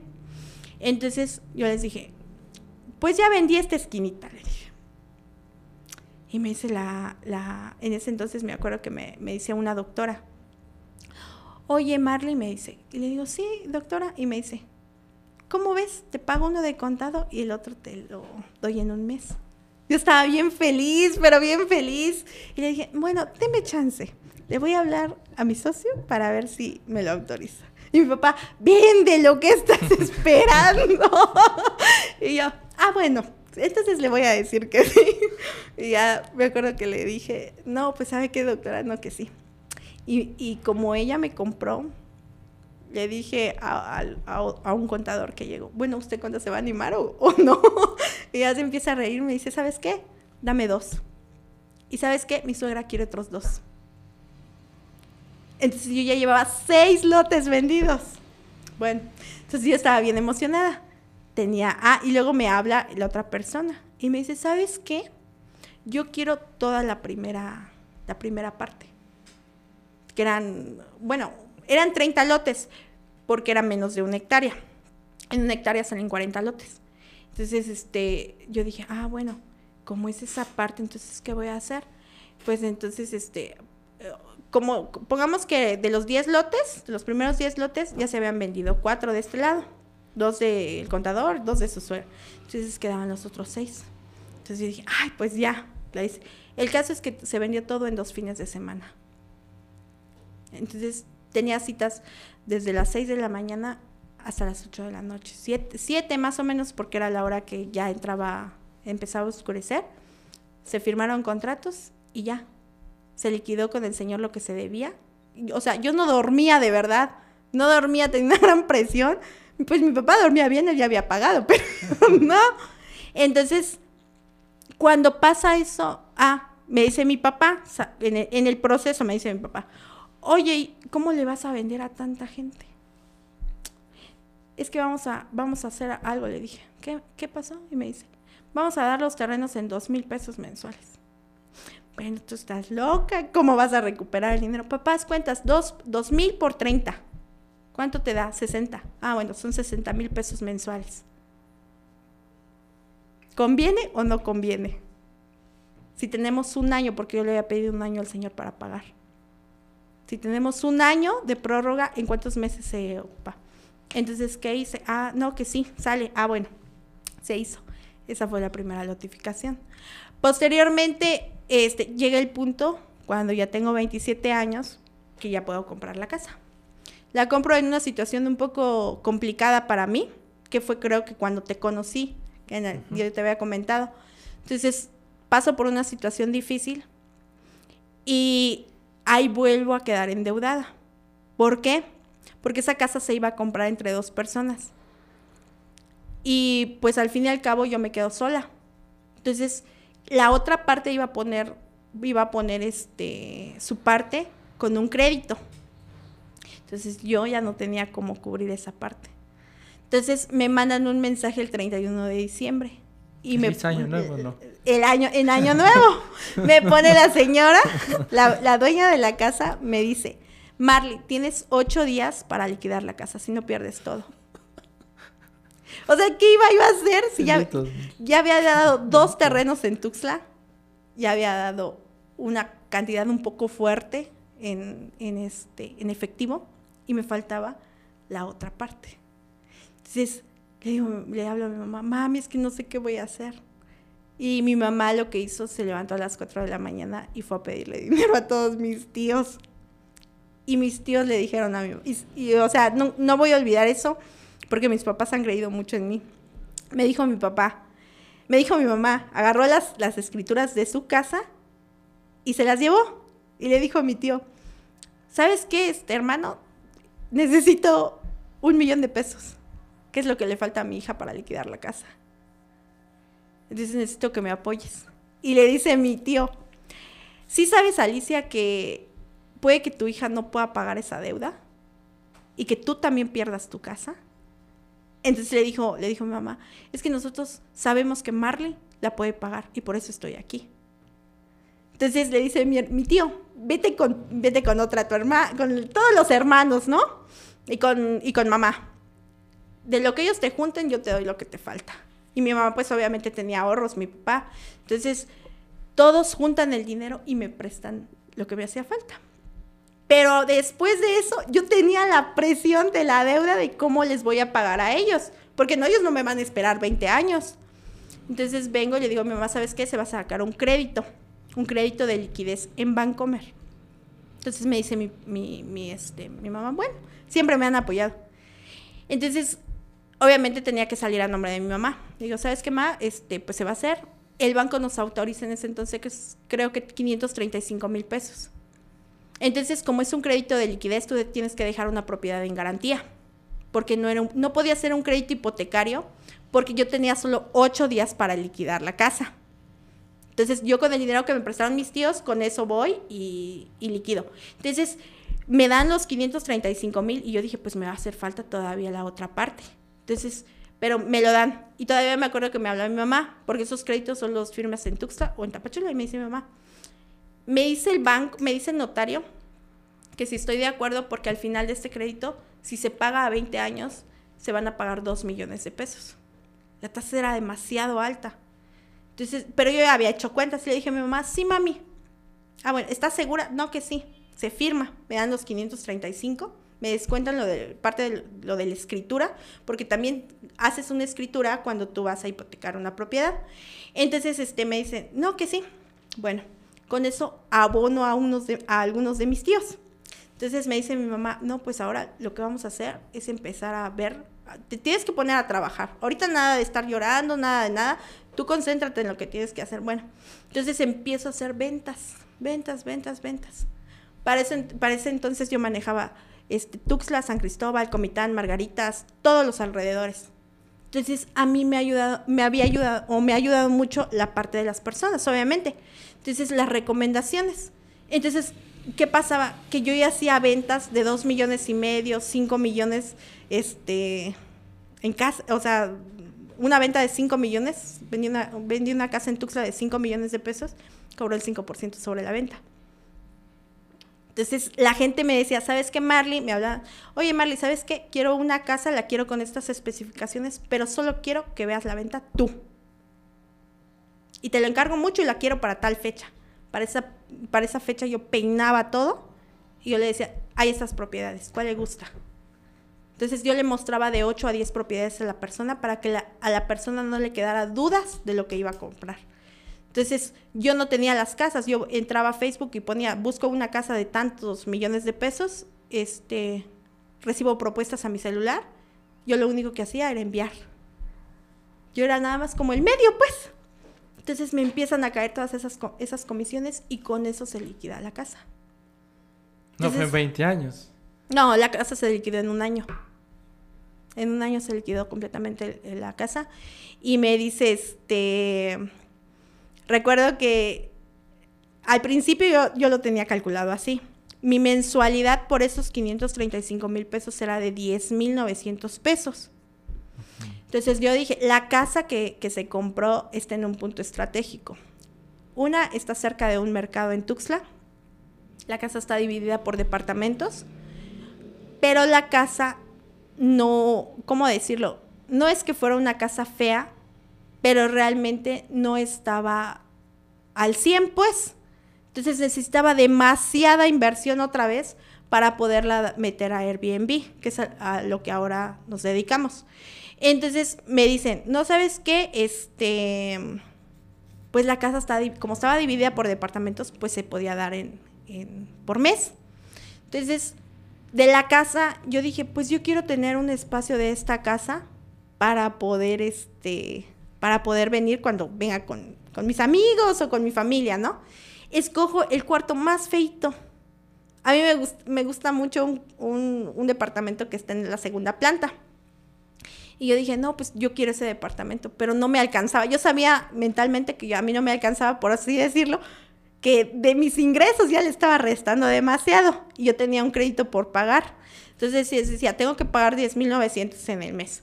O sea, no me puedo dar el lujo todavía de agarrarme cuatro de ese departamento. Entonces, ¿qué hice? Agarré el departamento más feito. Recuerdo una ocasión que llevé a unas amigas y me dijeron, ay, no, está muy fea, Marley. Tú que te dedicas a esto y tienes este departamento, ¿no? No, me dicen, pero es que aquí necesita mucha remodelación, Marley. Mira, hay que cambiar regaderas, hay que cambiar pisos, hay que cambiar esto, hay que cambiar lo otro. Y yo dije, pues sí. Obviamente yo nunca las cuestioné ni nada. Y me dice, pero lo importante es que ya la compraste. Y yo dije, es cierto, lo importante es que ya la compraste. Lo más importante es que tú te enfoques en las cosas buenas y no en las cosas malas que las personas te digan o que las acciones de las personas te hagan sentir. Entonces yo dije, bueno, dijeron algo importante, lo importante es que ya la compré. Entonces yo dije, necesito sacar las mensualidades, porque obviamente en esos 12 meses yo tuve que pagar 10.900 mensuales. Entonces estamos hablando que eso prácticamente se iba a puro interés, nunca se iba a capital. Porque, ¿qué hacen los bancos que te manejan un esquema donde al principio tú pagas más interés y conforme van pasando los años, tú empiezas a pagar más a capital y menos a interés. Entonces yo dije, ah, bueno, entonces a mí me va a servir esas rentas para poder pagar la mensualidad de la casa. Y con, con lo que yo pueda, con mis comisiones, yo voy abonando a capital. Y así fue. Entonces, iniciamos y decimos, ah, bueno, vamos a, se daba rentado de dos mil, tres mil pesos esa era la renta máxima. Y posterior a eso, con eso se pagaba la mensualidad. Yo me metí a trabajar a, la presidencia porque también estaba, o sea, como traía una, una carga emocional, o sea, estaba muy, muy mal. Entonces, ahorita pues ya estoy gordita, pero estaba muy delgada, o sea, caigo en una depresión muy fuerte que yo no me levantaba de la cama, o sea, yo me quería morir, cosas muy fuertes. Entonces, son cosas que a veces dices, bueno, ahora que ya pasó, dices, o sea, toda la vida tiene solución. Y a veces cosas por las cuales ni siquiera te deberías de poner así, pero pues como lo dije antes, o sea, a veces no lo entiendes así, no lo ves así. Entonces resulta que cuando pasa eso, yo digo, bueno, ya tengo la mensualidad, la mensualidad segura, ahora abono a capital. Entonces empiezo a abonar a capital. Pero después ya cuando yo cuando se liquide el préstamo, yo le pago a mis tíos, le pago a mi mamá, se paga el crédito de la hipoteca, todo. Entonces yo digo, bueno, ¿qué se va a hacer con esto? O sea, mi idea era que yo dije, bueno, ya tengo la casa, pues yo dije, este, pongamos que en rentas, más o menos, yo podía llevar esas rentas a 15 mil pesos. Entonces yo dije, bueno, este, pues ya tenía algunos terrenitos, pues, comprados. Entonces yo dije, bueno, con 15 mil pesos, pues voy, ahorro un año, este, ese dinero y me compro un carro. O sea, yo dije eso, me voy a comprar mi camioneta, pero una camioneta padre, dije yo. Y pues me quedo pagando una mensualidad de 15 mil. Y ya, o sea, ese dinero voy a hacer como que solo es para el carro. Y ya con lo que yo pueda ganar por fuera, pues ya eso, pues ya solvento mis gastos. Pero luego dije, bueno, un carro. Si nunca me ha llamado la atención así como que tanto los carros. Ahí dije yo, ay no, mejor voy a seguir en taxi. Luego, o sea, como que quedé un poco traumada con, tuve un accidente, entonces, este, quedé como traumada. Yo no iba manejando, pero pues te queda así como que esa, esa idea, ¿no? Entonces dije, no, no me voy a comprar eso. Entonces, este, ah, me hago novia de, de, de ahorita, de mi pareja, ¿no? Entonces, en una ocasión fuimos a Tuxtla y me dice, oye Marley, ¿tú ya has usado la aplicación de Airbnb? Y le digo, sí, pues ya la ocupa, ya la usé, pero pues para irme a hospedar, pero pues son casas bien bonitas. Y, porque yo ya más o menos sabía que iba su idea. Y me dice, este, es que fíjate que estábamos platicando con Yori, o sea, con mi hermanita. Este, ¿y por qué no metes tu casa? Así me dijo, ¿por qué no metes tu casa a, a Airbnb? Le dije, no, pero es que es mucha inversión. Luego todavía se necesita. O sea, todo, todo se necesitaba. Entonces me dice, me dice mi hermanita, me acuerdo, ¿sabes qué? Me dice, ella penitas estaba trabajando y me dice, tengo 50 mil pesos, te los doy e inviértelos. No digo que me los pagues rápido, dice, pero inviértelos. Y tú pon otra parte. Y me dice Carlitos, no, pues yo te pongo otra parte. Entonces se pone el primer Airbnb. Entonces, el éxito de los Airbnb, porque para mí es un éxito, o sea, o sea, te salió, te fue bien. ¿Te fue bien en ese primer ejercicio de Airbnb? Sí, ¿por qué? Por, por la gente. Porque la gente, o sea, de verdad que a veces digo yo, ay, bendita gente. ¿Qué? Porque si yo digo, pongo esto, me recomiendan. A veces ni lo han, yo digo, ni han ido, ni lo han probado, pero me recomienda la gente. Porque quizá en otras ocasiones, este, pues no sé, me han visto o, ya hemos tenido algún... ¿Pero a qué le atribuyes eso? ¿A qué? ¿Será que tienes una marca personal muy bien construida? Pues es que realmente desde el principio, bueno, es que hay otra cosa. Ajá. Anteriormente, en alguna ocasión yo dije, yo quiero ser presidenta. Te diste mucho a conocer. Dije, yo quiero ser presidenta ella de Comitán. sí, licenciado, ella sí. Digo, nuestro invitado del capítulo anterior, ¿no? ahí, le andas preguntando. ah, bien, eso sí no sabía. Ah, o sea, bueno, o sea, en mi cabeza, pero esto es algo pues que, que yo no decía, ¿no? Claro. O sea, yo dije, pues yo quiero ser presidente de Comitán. Entonces, a mí no me gusta cómo se hacen las cosas y yo quiero cambiar eso. O sea, sé cuánto cuesta ganar las cosas, ya sé que es no tenerlo y ya sé que es empezar a dar un pasito poco a poco.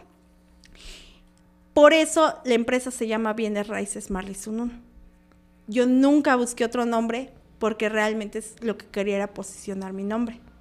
Entonces, e, e, esto es, o sea, no sé, no sé la verdad ni qué decir, pero realmente la idea era de que la gente me empezara a conocer y que empezaran a saber que una mujer puede tener también esa, parte, ¿no? De decir, puedo administrar, puedo, puedo salir adelante, puedo esto, puedo lo otro. ¿Qué es lo que cambia? Que toda esa parte, todo eso es muy bonito. El problema inicial es que seas mujer. ¿Por qué? Porque la mayoría te discrimina, porque la, mayoría de las personas te llegan a decir, pues sabes qué, es que eres mujer, es que quién te va a hacer caso, es que esto, es que el otro. A mí no me importaba eso, porque pues yo ya había sabido que pues podía hacer varias cosas, ¿por qué no ser presidenta? Pero en, en su momento yo me casé y a mí me trajo muchos problemas. Cuando tú no tienes a una pareja que te apoya, o cuando no tienes a una persona que realmente pone el 50%, porque para mí, no sé para los demás, pero para mí es dar el 50% en una relación y la otra persona debe dar su 50%. ¿Por qué? Porque al fin y al cabo es un equipo. Si uno pone un 90, en algún momento se va a cansar. Y el de 10 siempre va a estar cómodo, pero el de 90 se va a cansar. Entonces, este, obviamente no es que esa persona no me apoyara, es que simplemente tal vez teníamos formas de ver las cosas de manera diferente, ¿no? Entonces me apoyó, claro que me apoyó en su momento, pero realmente hay cosas que, que si tú das un paso, o sea, tiene, o sea, esta parte tiene que ser muy, muy, muy continua. Realmente no, aquí no te puedes quedar. Aquí los dos tienen que ir al, al mismo paso. Recuerdo en una ocasión que también, por ejemplo, todo eso que les vengo contando a veces me ha traído problemas. ¿Por qué? Porque las personas a veces te tachan, ah, es que es una persona muy ambiciosa, es que es una persona muy materialista, es que realmente este, ambiciona de más. Recuerdo que en una ocasión yo estaba con unos amigos, ellos tienen muy buena posición económica. La mayoría de ellos, pues sus papás son políticos. Entonces, estábamos comiendo y ellos precisamente estaban hablando de unos viajes que habían hecho. Yo de verdad pues nunca he salido de Comitán. O sea, sí he salido, pero aquí cerquita, pero nunca al extranjero, no a otro país. Entonces ellos empiezan a hablar y empiezan a decir, pues, que obviamente, pues, que habían viajado, ¿no? Entonces cuando empiezan a decir eso, este, pues yo estaba con la idea, ¿no? No, pues es que, ¿por qué no? ¿Por qué no? Con, si tu papá es político, si tu papá tiene esto, oye, ¿por qué tú no inviertes? Entonces mis pláticas eran muy diferentes a las pláticas de ellos, porque obviamente eran viajes, eran, eran ropa, eran cosas así, y mis pláticas eran, ¿por qué no inviertes? O sea, si, si ganas esto, o tu papá gana esto, o si te da esto de mensualidad, ¿por qué no pones una casa? ¿Por qué no pones esto? ¿Por qué no pones lo otro? Entonces recuerdo que en esa plática uno de los, de los hijos de un político me dijo, es que sabes que Marley, eres muy ambiciosa. Entonces yo, yo me quedé pensando y dije, bueno, puede que tenga razón, pero realmente ¿por qué yo debo de quedarme en el lugar en donde estoy? Si al fin y al cabo, si tú avanzas, no le haces... Si, si hay dos formas de avanzar. O avanzas de buena manera o avanzas de mala manera. Pero si tú avanzas de buena manera, no tienes por qué, no le vas a hacer daño a nadie. Al, contrario, vas a mejorar la calidad de vida, o sea, propia y la de, tus, la de tus seres queridos. Y puedes ayudar a otras personas. Claro, si te puedes hacer otras cosas, pues eso ya es otro cuento, ¿no? Entonces, este, me pasaba que me decían eso, me pasaba que, este, que pues a veces no, no era tan, ¿cómo se puede decir? O sea, es como que es mucho rechazo de la sociedad. También, y, lo entiendo, porque entra otra parte, que la mayoría de nosotros está acostumbrado al conformismo. Sí, es que te voy a decir algo también. O sea, hay un rechazo, hay una crítica, hay una molestia, pero porque, pues que no quisiera hacerlo, pero no cualquiera lo puede hacer. O sea, digo, o sea, tú ves ahí los resultados, ves el progreso, y pues tú dices, bueno, ¿y, por qué yo no lo puedo hacer? O sea, también hay un poquito de eso, licenciada. Sí, a veces, y a veces sabes qué pasa, que te la crees. Yo en ah, una ocasión, ajá, entonces ese fue el detalle. Entonces, mucha gente me decía, porque antes yo era, yo siempre publicaba todo. Sí. Porque, ah, ¿te acuerdas? Sí, sí, bueno. O sea, a mí la mayoría de las personas... Sí, tengo algunas referencias, me acuerdo del tema de la casa. Ah, sí. o sea, que yo, dije, qué chingo. O sea, sí, sí me, impresionó. Pues dije, qué, qué, padre, porque además la casa es grande, pues. Sí, un poquito. Sí. Entonces, por, pero las personas que, o sea, a veces me decían, es que Marley te pueden secuestrar. Es que Marley es. Y yo decía, pero es que ¿por qué me van a secuestrar si yo no les estoy haciendo mal a la gente? Si la mayoría de las personas con las que yo he tratado, yo no, yo considero no tratarlas mal. Al contrario, o sea, pues yo me siento libre, ¿no? Con cualquier persona. Pero si pasaba eso, entonces eso también implica, eh, eh, eh, eso también lo aprendí. Que dependiendo con las personas que te juntas, esas personas o te impulsan o hacen que te den el bajón. Entonces, ¿qué pasa? Si tú te vas a juntar con empresarios, los empresarios no te van a mencionar este que si esto, que si lo otro, o sea, prácticamente ellos te van a hablar de inversiones, te van a hablar, no, pues es que tengo que hacer esto, o vino este tráiler, porque me ha tocado a veces escucharlos, que eso antes hacía y era una terapia muy buena para mí. Yo decía, yo le voy a pedir consejos a las personas como las cuales yo quiero ser. Si venía alguien y me decía, es que está, está mal lo que estás haciendo, pero si yo no veía, si yo veía que esa persona no había hecho nada, ¿por qué yo le iba a creer? Entonces eso pasaba. Entonces, pero como pasa eso, me separo, este, traigo encima el, problema de la casa, o sea, todo se me juntó, entonces llega un punto en donde digo, no, yo no quiero nada de esto. A ver, Marley, te estás desviando, ¿qué es lo que realmente quieres? Entonces yo dije, lo que yo quiero es tener libertad. La libertad de levantarme a las 8 de la mañana o 10 de la mañana, prepararme un café o salir a la hora que yo quiera o decir, por ejemplo, yo si quiero me voy mañana mismo a, Cancún. ¿Por qué? Porque no, no estoy dependiendo de un trabajo más que de, de mis propios ingresos. Entonces realmente esa, o sea, ¿cuál es el sentido realmente de la vida? ¿Para quiero que, o sea, entra otra parte, ¿para qué acumular y acumular y acumular si al final no lo vas a disfrutar? Entonces empiezo a analizar todo eso y digo, bueno, empieza a funcionar lo de los Airbnbs, empieza el primero, luego el segundo, luego el tercero, luego el cuarto, actualmente aquí en Comitán tenemos cuatro Airbnbs. Los cuatro Airbnbs, o sea, están, están llenos de aquí hasta diciembre. Hay algunos, así como hace rato me habla una persona y me dice, ¿sabes qué, Marley? Estoy buscando un Airbnb por tres meses. Discúlpeme, Lick, pero ya no tengo. Entonces, hay veces que ahorita ya ni siquiera los estoy subiendo a plataforma porque me están reservando mucho por bastante tiempo. Entonces, no tiene caso subirlos a Airbnb si ya prácticamente hago la negociación por fuera. Vinieron unos extranjeros. Vinieron unos extranjeros. Eh, nos conocen y todo. Me dicen, ¿sabes qué? Yo te rento la casa, pero si me cambias, si me metes una lavadora, porque no había lavadora. Y le digo, sí, claro, mañana mismo la tiene.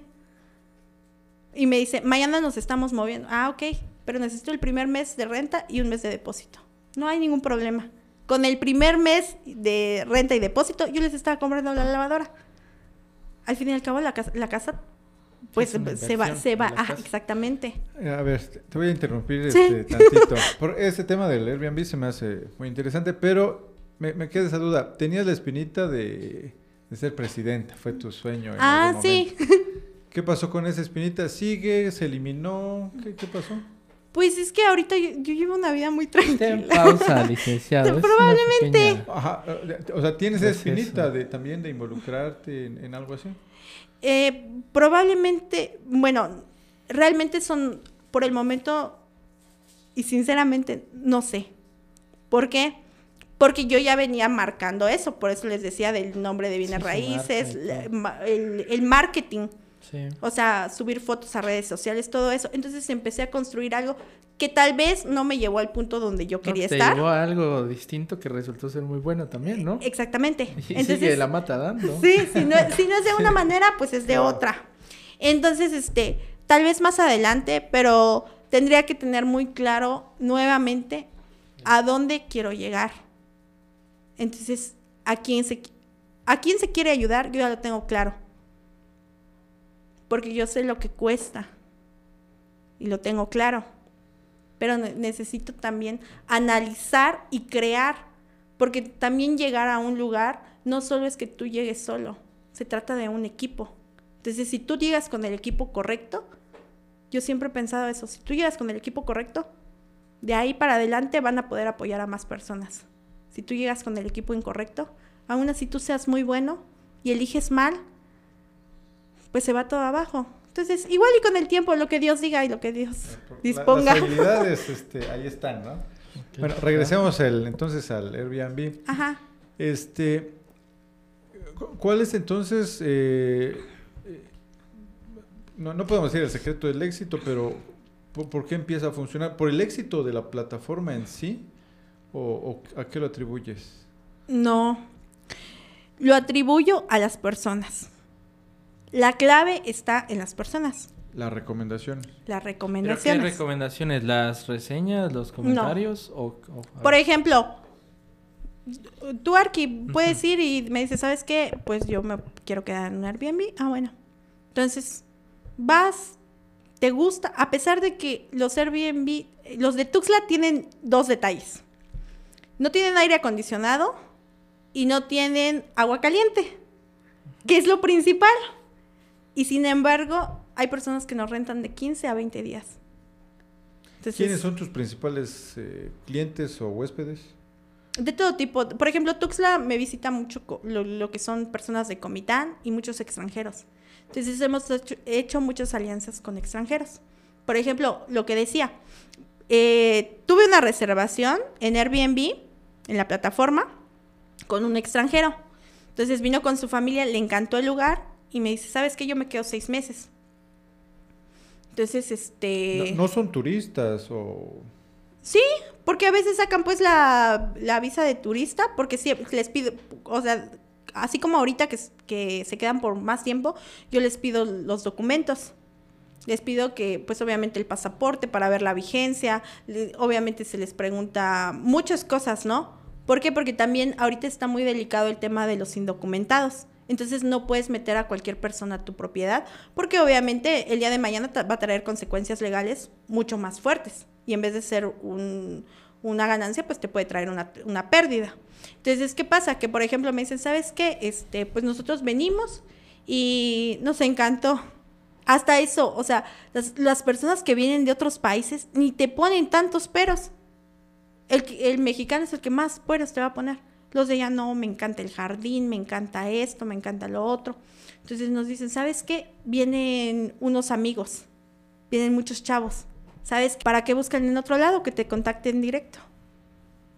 Hay, ahorita está mucho, bueno, está muy de moda el home office. En Estados Unidos la mayoría de las personas, y eso, eso empieza a... Eso trae también un impacto. Por ejemplo, en Estados Unidos a ti te pagan sin necesidad de que estés en tu casa. O por ejemplo, tuvimos a un call center que venía de Costa Rica. Entonces dice él, yo viajo por todo el mundo, me dice. Ahorita llevaban, llevaban, ay, no sé si cinco países o algo así. Este, pero pues ya, me dice, es que, o sea, como mi trabajo es con, con el internet, yo solo necesito tener internet. Entonces iban viajando y pues él estaba trabajando. Él trabajaba para una empresa, este, pues fuerte, así de los que hacen paquetes de viajes y cosas así. Entonces me dice, ¿sabes qué? Pues nosotros como, como manejamos todos los paquetes, pues también te podemos mandar turistas. Entonces, nosotros nos organizamos con Carlitos, este, pues mi novio, lo que hacemos es, ah, bueno, a mí me tocan ciertas actividades, a ti otras. ¿Para qué? Para que se pueda sacar. Eh, que eso es extremadamente fácil. Manejar la plataforma de Airbnb es lo más fácil del mundo. ¿Por qué? Porque nada más te das de alta, subes unas fotos bonitas a tu propiedad y pues obviamente te van a caer reservas. ¿En dónde está la clave? En que tú promociones tu, tu alojamiento. Como todo, si nadie te conoce, pues cómo vas a cómo vas a hacer que te compre la gente. Tú tienes que buscar estrategias. En cuanto al tema de mantenimiento, ¿cómo te va con eso? Ah, bueno, lo que nosotros hacemos, por ejemplo, se um, eh, tuve una mala experiencia, contratamos a, a un arquitecto. No quiero decir que con esto que todos sean iguales, porque no es así. Sí, no, definitivamente. Pero contratamos a un arquitecto, pero tuve una mala experiencia. A mí me gusta que me hablen claro y directo. Te vamos a cobrar tanto, pero a mí no me gusta eso de los robos hormiga y esas cosas. Entonces, este, se descubrió a la persona y pues eh, me, me lastimó esa parte. Entonces, este, ahí entra otra parte, que al ver nosotros que este, sucedían esas cosas, pues dijimos, no, pues entonces lo que tenemos que hacer es nosotros supervisar porque al fin y al cabo una remodelación, obviamente si, si, tu arquitecto tiene mucha creatividad, ese espacio lo va a cambiar completamente. Pero si no tiene tanta creatividad, como en todo, como en todos los trabajos, aquí no se trata de profesiones, se trata de personas. Entonces, si no, si no tienes esa creatividad o si no le das ese plus a, a tu cliente, pues obviamente es, un, es algo que tú puedes desarrollar. Entonces, este, la mayoría de nuestros amigos que son arquitectos, pues son de acá de Comitán. En, en Tuxtla, pues prácticamente no conocemos a nadie. Entonces, yo le digo a Carlito, ¿sabes qué? Vámonos a Home. Vámonos a Home Depot y vamos a checar, este, pues los precios. Vamos a preguntar cómo es que se miden, o sea, para el, para el, para el piso, para no comprar de más, las pinturas. Entonces, esa parte. Entonces yo decía, ah, bueno, es que por ejemplo yo iba a una casa muy bonita y por ejemplo tenían un alisado muy padre. Entonces yo preguntaba, oye, este, ¿con qué se hace esto? O investigaba en YouTube o algo así. Ah, no, que se hace con tal material. Ah, bueno, ¿cómo puedo unir el concreto nuevo con el concreto viejo? ¿Qué materiales necesito usar? Porque me di cuenta, me pasó en una ocasión que se remodeló. Yo dije, ah, pues yo quiero esta pared y la quiero con, con este, con puro mosaico porque pues no, no, se estaba manejando en ese entonces. Entonces yo dije, para no meterle cabecera a la, a la, cama. Se compró y cuando yo le fui a hacer así, se escuchaba flojo. Entonces yo dije, o no está bien pegado o, o necesita algo extra, porque como ya tenía pintura, se picó y todo. Entonces, este, son cositas que pues obviamente vas aprendiendo. Obviamente yo no voy a construir una casa, porque eso yo no, yo no lo sé. Como dije, en ese momento soy contadora, pero pues no llevo mi contabilidad. Entonces, obviamente hay personas que, que, se dedican a eso. Entonces, se empieza con eso y pues ahorita todo lo que es Tuxla, todos nosotros lo hemos remodelado. O sea, contratamos a una persona, pues obviamente un albañil. Yo le digo, ¿sabe qué? Este, tíreme eso, póngame eso. Si, no me gusta, pues se tira tres, cuatro, cinco veces las que sean necesarias, pero hasta que quede realmente como se debe de ver, o como, bueno, en, sí, pues que nos guste. Igual los muebles. Ahí hay otra parte. Por ejemplo, ¿cómo te administras?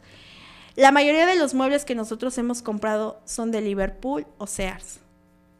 Entonces tú, te, tú puedes decir, bueno, hay una inversión bastante fuerte porque son tiendas. Entonces, ¿qué pasa? Tiendas, sabes que la, durabilidad, por ejemplo, de unos sillones no va a ser la misma con la de ciertos muebles.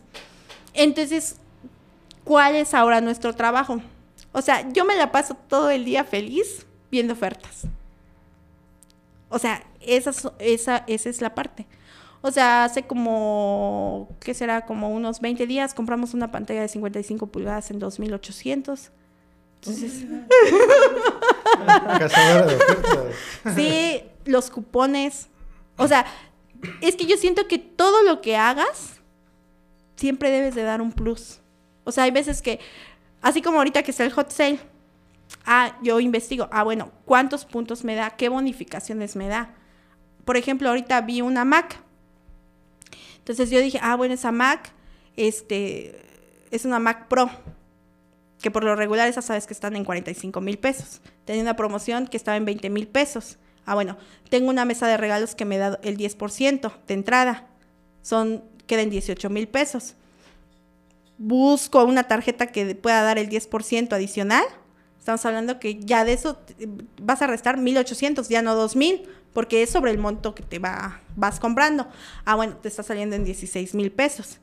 Me busco un cupón adicional Pongamos que esa lap de 45 mil pesos, nosotros lo podemos comprar en 15 mil pesos. Entonces. Asombrado. no, es que no, no es cosa del otro mundo. O sea, la idea es que tú realmente te enfoques. Es como si tú dices, ah, bueno, es que quiero, quiero mi casa y la quiero así, pues ¿cómo la vas a hacer? Así, porque ya tienes la idea. Entonces, por ejemplo, ¿qué hacemos nosotros con las despensas? Por ejemplo, yo puedo levantarme mañana y decir, ah, bueno, a ver cómo está el jabón. Así, por ejemplo, en la parte de nosotros que siempre ocupamos mucho jabón, porque pues obviamente toallas y todo eso. Entonces, ¿qué hacemos? Ahorita, por ejemplo, hubo muchos memes de cuando se abrió Soriana. Y decía la gente, ay, es que este, yo no iría y que no sé qué. Yo dije, ay, pues ya ni modos, que digan lo que digan, pero yo sí voy a hacer cola. O sea, nosotros nos compramos el jabón que estuvo a 10 pesos la bolsa, de 1, 2, 3, que por lo regular esa bolsa cuesta 27 pesos. Ajá, entonces, este, no, no recuerdo si compramos como 20 cajas. De, esa, de, esas, de esas 20 cajas, este, estaba en 10 pesos, de 24 bolsas te cuesta 240 pesos este, la caja. Por 10 cajas estamos hablando de 2.400, por 20 cajas 4.800 pesos. Bueno, de esos 4.800 pesos te está generando puntos.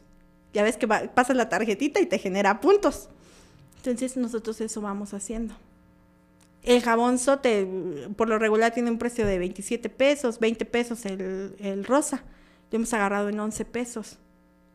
Entonces, ¿qué pasa también? Por ejemplo, me, me suscribo, por ejemplo, a Walmart porque, o sea, yo digo, ay, no, qué flojera que lo voy a ir a traer a, la tienda. O sea, yo siempre busco la manera de facilitarme las cosas. Entonces, ¿qué hago? Ah, bueno, entro a Walmart. O sea, yo me siento pues una señora. entro a Walmart y digo, bueno, si yo no tuviera este ingreso, bueno, pongamos que mi marido ganara 6 mil pesos mensuales. Ah, bueno, ¿cómo debo administrar ese dinero? Entonces, ¿qué hago? Por ejemplo, entro a Walmart, me suscribo por una suscripción que te cuesta 49 pesos para que te lleven las cosas a la casa, te mandan un cupón mensual.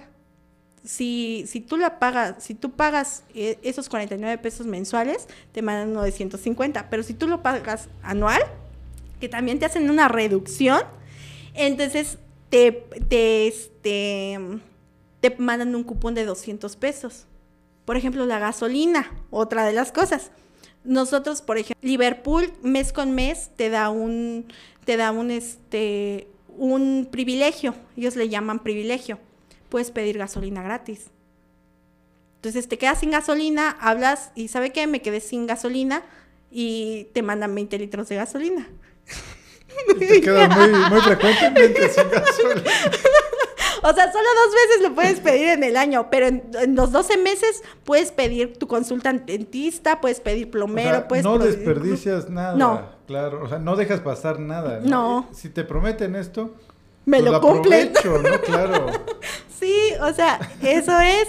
Entonces, por ejemplo, si tú ganas 6 mil pesos, obviamente esos 6 mil pesos, si tú lo sabes administrar, al final vas a tener una, o, o sea, vas a gastar 12 mil.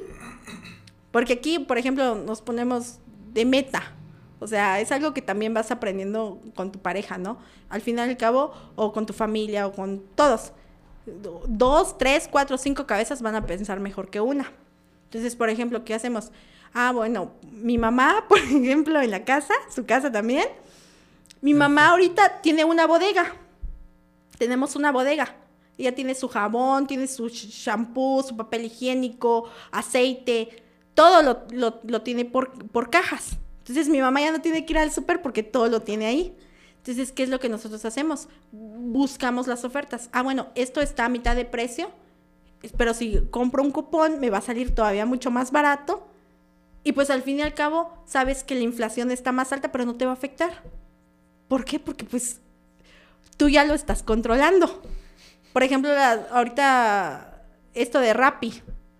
Por ejemplo, si tú te das de alta, a nosotros Rappi nos estuvo regalando. lo que quieras, licenciado, de delivery, de combustible, de Pues sí. víveres, de, sí, de dónde querés vivir, donde, y ahorita vamos a hablar de temas funerarios, todo eso, o sea, parejo, de inicio Ay, a no, fin. eso, eso sí, no me da miedito.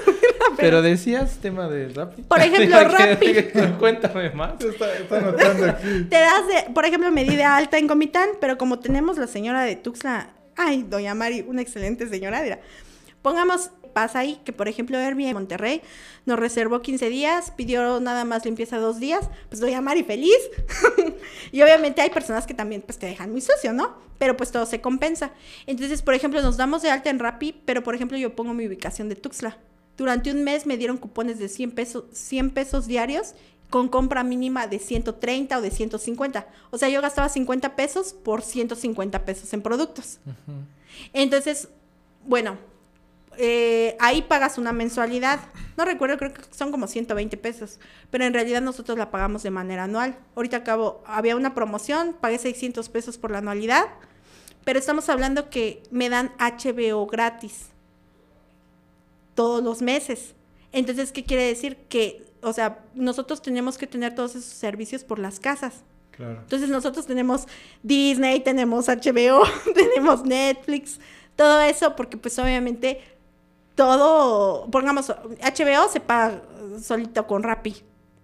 O sea, si divides esos 600 pesos entre los 12 meses, ay, pues no sé cuánto es ahí, sí, pero pues no, no está tan caro, ¿no? Creo que son como 189, entonces, porque tenemos el premium. Porque, porque me da pues eso. Entonces, obviamente, pues ahí es donde empiezas a reducir gastos. Entonces ahí también puedes tener muchas comodidades. Por ejemplo, ahorita, la verdad yo no me he querido meter mucho al tema de los viajes. Pero también me he dado cuenta que también, o sea, hay buenas promociones. se pueden aprovechar. Sí, o- un amigo me dijo, bueno, un amigo de Carlitos nos comentó, no, es que yo me voy a, ay, ¿cómo se llama? A Colombia, porque ahorita está muy de moda. Y dice, este, no, me salió en 10 mil pesos el viaje. Y yo, qué barato. ¿Y cuántos días te vas? No, pues que me voy seis días. Y pues ya con hotel y desayuno. Y yo dije en mi cabeza, bueno, ¿será que eso se puede mejorar?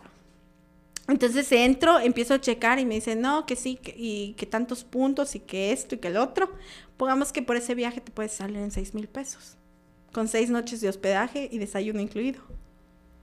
Entonces son cosas, obviamente no estás trabajando, porque no, no, no, o sea, yo me la paso todo- a veces todo el día en la casa y hay días que obviamente tenemos muchas cosas que hacer, pero, por ejemplo, yo estoy en la casa y digo, no, quiero esto, y me mentalizo. por ejemplo, ahorita quería un cuadro, que me encantó ese cuadro. Yo dije, me encanta este cuadro, o sea, la verdad el, el cuadro estaba muy caro. O sea, a veces sí digo, digo yo, como antes era más así, aventada y todo, dije, pues si me gusta mucho lo pago y si no, espero que esté en oferta. Pero la verdad el cuadro o sea, supera, de verdad está caro. Entonces yo dije, no, pues no, lo voy a comprar. Bueno. Ay, pero ahorita vi una promoción y dije, tiene el 60% de, de descuento. Pues lo compro, dije yo. Bueno, entonces empiezo a investigar. Entonces ese cuadro, o sea, por la persona que, las personas, la galería que los, los hace y todo eso, pues obviamente en un futuro puede, puede generar otro valor adquisitivo, pues. Entonces, obviamente ahí también estás ganando. Pues eso te digo, o sea, incluso, por ejemplo, el problema es que a veces queremos las cosas muy de ya. Por ejemplo, mi primer terreno está delante de Jatón. Lo compré cuando tenía como, ay, no sé, como unos 14 años, yo creo. Este, ese terreno, pues a mí me costó muy barato. Ahorita lo sigo teniendo, ¿para qué lo voy a vender? Entonces son cosas que, o sea, ni siquiera lo pienso para mí. Digo, si en algún momento tengo hijos, pues van a ser para mis hijos. Y si no los tengo, pues van a ser para mis hermanos. Y si no son para sus sobrinos, ¿no? Para mis sobrinos. Y si no, pues ya, no sé, pues... Para los avispados, pues, No, y yo no. No, porque ahorita por eso vine a esta plática, para motivarlos. Oye, licenciada, pero unos terrenitos. algo muy valioso que yo veo, y ahí no me dejarás mentir, licenciado, es que, mira, estamos hablando de estándares monetarios eh, de nivel de bienes raíces, digamos, de compra de terreno, de casas, estamos hablando de cientos de miles de pesos, digo, prácticamente. Pero aquí la licenciada no deja que se le escape un centavo. O sea, eso me parece este, una visión financiera muy importante, porque realmente es, es cuidar ese recurso y yo creo que es lo que hace la diferencia entre tener y no tener, pienso yo. Pues es que... Es una buena relación con el dinero, o sea, es valorarlo. Pues es ¿Para qué te peleas con él? Si al fin y al cabo lo tienes que ver diario. Mira, nomás esa joya. Tenemos una frase Pues sí, sí. O sea, cuando te levantas, lo primero, si vas a cepillarte los dientes, ¿qué vas a ocupar? Pasta. ¿Con qué se compra la pasta? Con el dinero. O sea, por eso te digo que a veces es un problema porque también las personas dicen, bueno, Marley solo está pensando en el dinero, pero en realidad no estoy pensando en el dinero. En realidad lo que a mí me preocupa es que el día de mañana la mayoría de nosotros no va a tener una jubilación y qué vas a hacer cuando tengas 60, 70 años Exactamente. ¿Quién te va a mantener? Sí, sí, totalmente. Lo, lo comenta José, este, Miguel Ángel Cornejo, de prepararse para ese invierno que eventualmente llegará. Esperamos, ¿verdad? Que, haya la oportunidad de, vivirlo. Porque igual puedes decir, bueno, pues quién sabe, igual y no, y acá y allá. Bueno, luego sí llega y no estuviste preparado para cuando llegara. Así como hemos platicado con otros avispados que administran otros recursos que tienen en su vida, este, dentro de ellos la salud, que hemos puesto esa pregunta sobre la mesa, ah, cómo queremos llegar a ese momento. Aquí estamos hablando del tema financiero, totalmente. Sí, es que, o sea, todo tiene que ser un equilibrio. O sea, es lo que pasaba, por ejemplo, en, mi caso. O sea, yo pasé también, o sea, en algún momento tuve un precáncer. Lo tuve tres veces. Eh, entonces, cuando pasa eso, ¿quién me iba a pagar las, operaciones? ¿Quién iba a pagar los medicamentos? El vivir día a día no es un problema. Porque tú vives el día y dices, tengo 100 pesos y me puedo acabar esos 100 pesos. El problema es cuando tu hijo, cuando tu papá, cuando tú, cuando alguien que realmente amas, está en una situación en donde dependes del dinero. Y, y en muchas ocasiones, ¿qué pasa? Que cuando tú te das cuenta dices, bueno, como hay personas que le dicen, pues es que en el momento se busca y en el momento, este, pues lo presto o yo qué sé, y es válido. El problema entonces no es ese. El problema es cuando salgas del hospital y cómo vas a pagar ese dinero. Entonces, la mayoría de las personas este, tendemos, porque yo también lo hice en algún momento, a decir eso. Pues yo voy y me compro una bolsa. ¿Cuánto cuesta? No sé, no quiero ver el precio porque realmente lo que quiero es la bolsa. Pero cuando te das cuenta, cuando dices, tengo una enfermedad que necesito pagar estos medicamentos, a mí no me ha gustado pedirle dinero a mis papás.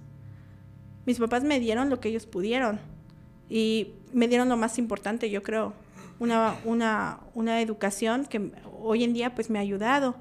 Entonces, este, ¿qué es lo que sucede? Que yo le digo a mi papá, este, cuando pasa lo del accidente, yo digo, bueno, es que ¿de dónde vamos a traer dinero? O sea, es un año. Y mi papá necesitaba medicamentos.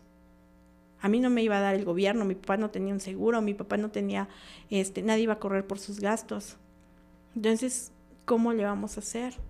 Entonces, todas esas cosas no las vas a aprender hasta que no las vivas.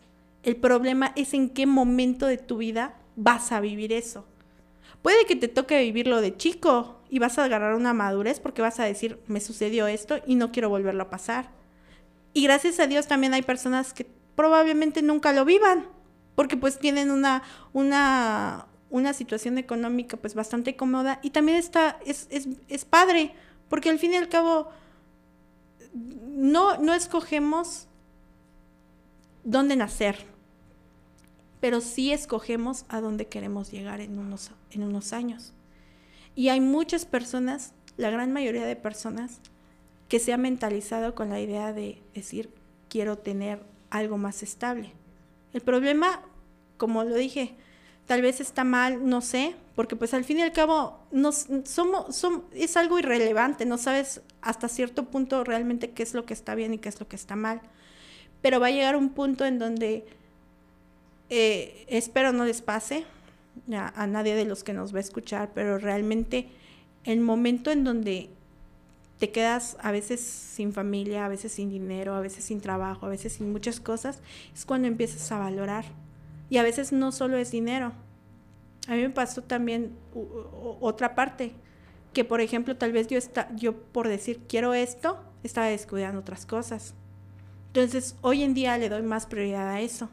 Por ejemplo, yo podría decir, pues me voy a Tuxtla, yo sé que en Tuxtla también ya mucha gente, gracias a Dios, me va a recomendar y puedo otra vez volver a dedicarme 100% a, a, los bienes raíces, porque ahorita es ya como que solamente lo que quiero hacer y lo que no, ¿no? Pero porque ahorita lo que yo, en lo que me estoy enfocando es en mi familia.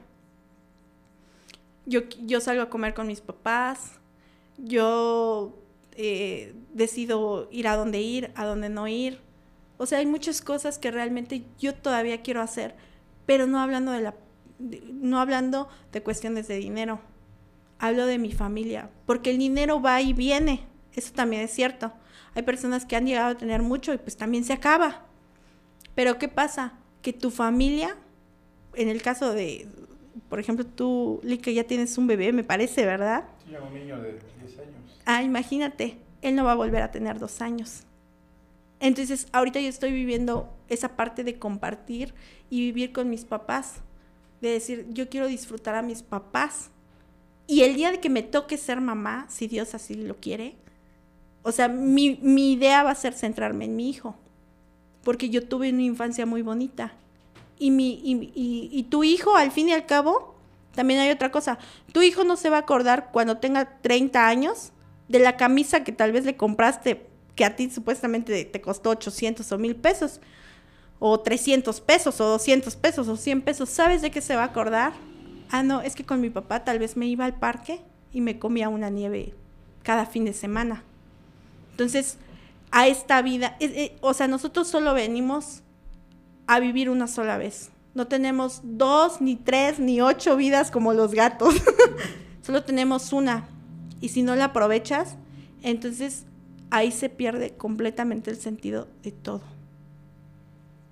Entonces, yo creo que yo creo que realmente todo es el equilibrio. Cuando tú encuentres el equilibrio entre el dinero, entre la familia, entre la salud, muchos dicen, es que no puedes tener las tres cosas. No sé si han escuchado eso.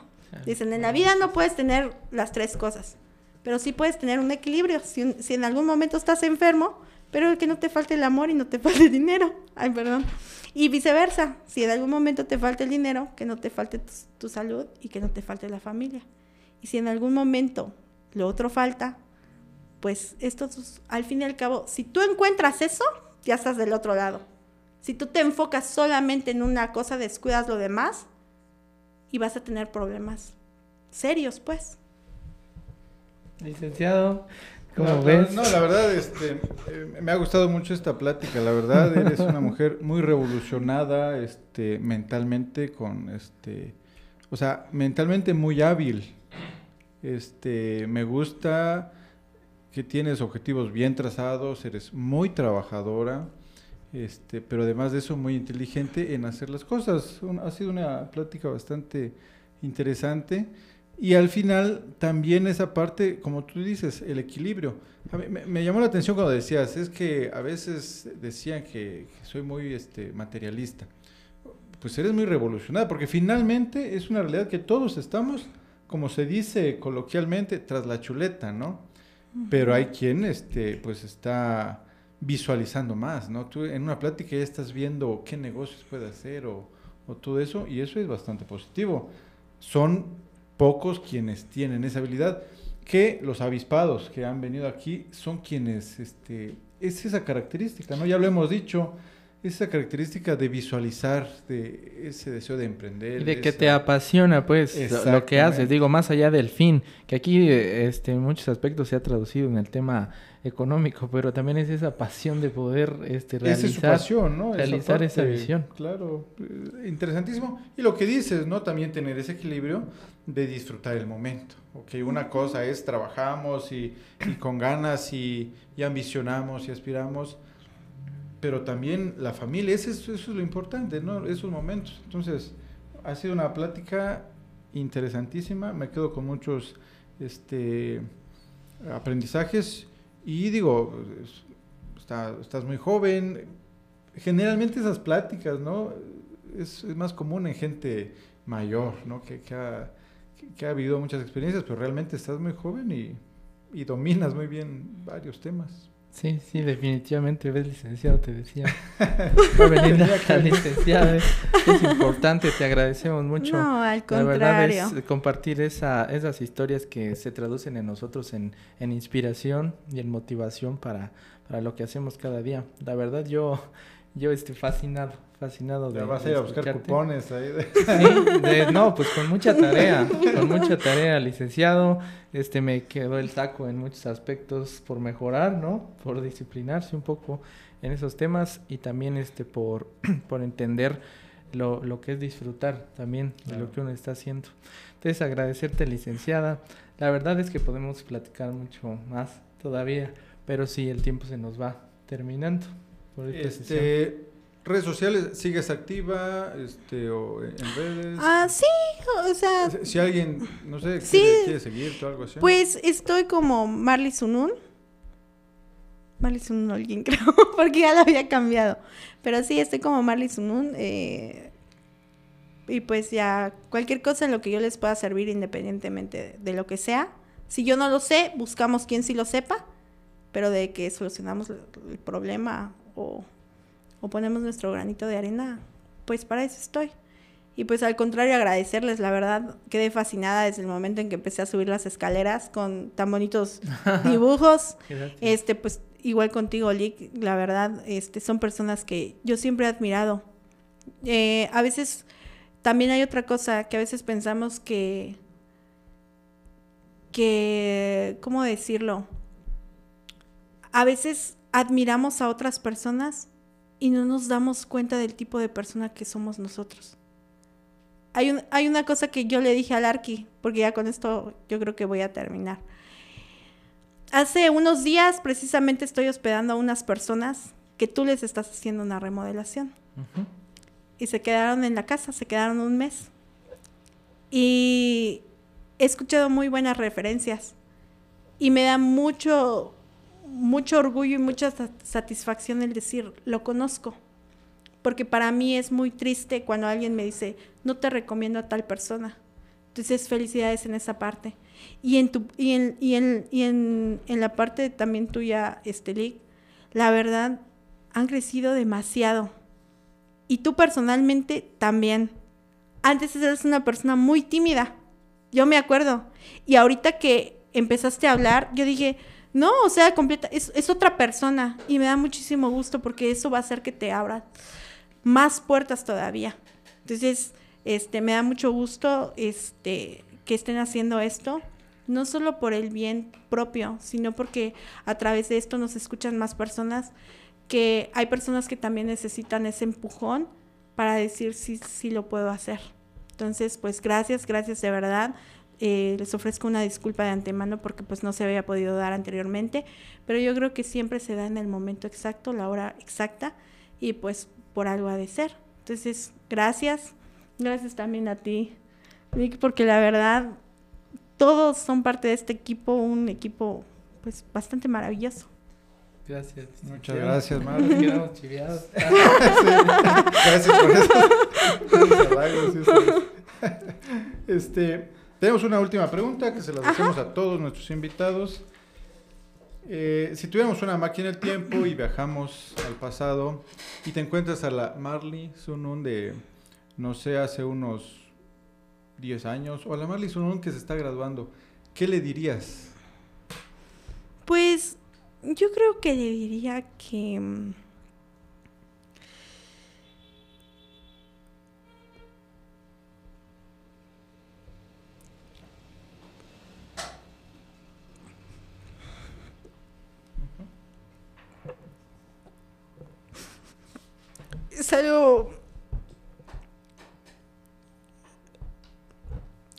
un poco complicado porque en mi vida he pasado por muchas cosas que mm, obviamente no hubiera querido pasar, pero gracias a esas cosas tal vez soy la mujer que ahora soy. Entonces, si yo me la encontrara, yo creo que le diría que, que todo va a estar bien y que realmente mis papás tenían razón y que todo se puede lograr, todo se puede lograr en esta vida y, y pues yo creo que le, le diría que, que siempre siga aprendiendo de las personas y de las circunstancias que la vida te pone. Eh, que espero de verdad todo lo que... Pues al fin y al cabo, ¿qué le puedo decir? Si ya todo lo cumplí. Todo. Soy muy bendecida en esa parte. Gracias a Dios tengo un techo donde dormir, tengo a mi familia bien, tengo salud, tengo una persona que, que amo mucho y que se nota pues que me ama mucho. Entonces yo creo que todo eso yo nunca pensé que lo iba a tener. Tal vez sí me lo imaginaba, pero como, como todo, es una moneda al aire. Entonces yo le diría que, que felicidades, que todo se iba a cumplir. Excelente. Gracias, Gracias, Marley, gracias por por compartirnos tu- tus sentimientos, tu experiencia. Pues la verdad ha sido una plática muy interesante. Totalmente licenciado. Gracias a quienes nos están escuchando en esta ocasión. Este, y pues de esta manera cerramos ya con esta. Nos despedimos. eh, recordamos que estamos en todas las redes sociales como Avispados Podcast y en las principales plataformas de podcast estamos eh, disponibles. No olviden calificarnos y darnos cinco estrellas. Y nos escuchamos en la próxima. Gracias amigos, hablamos en la próxima.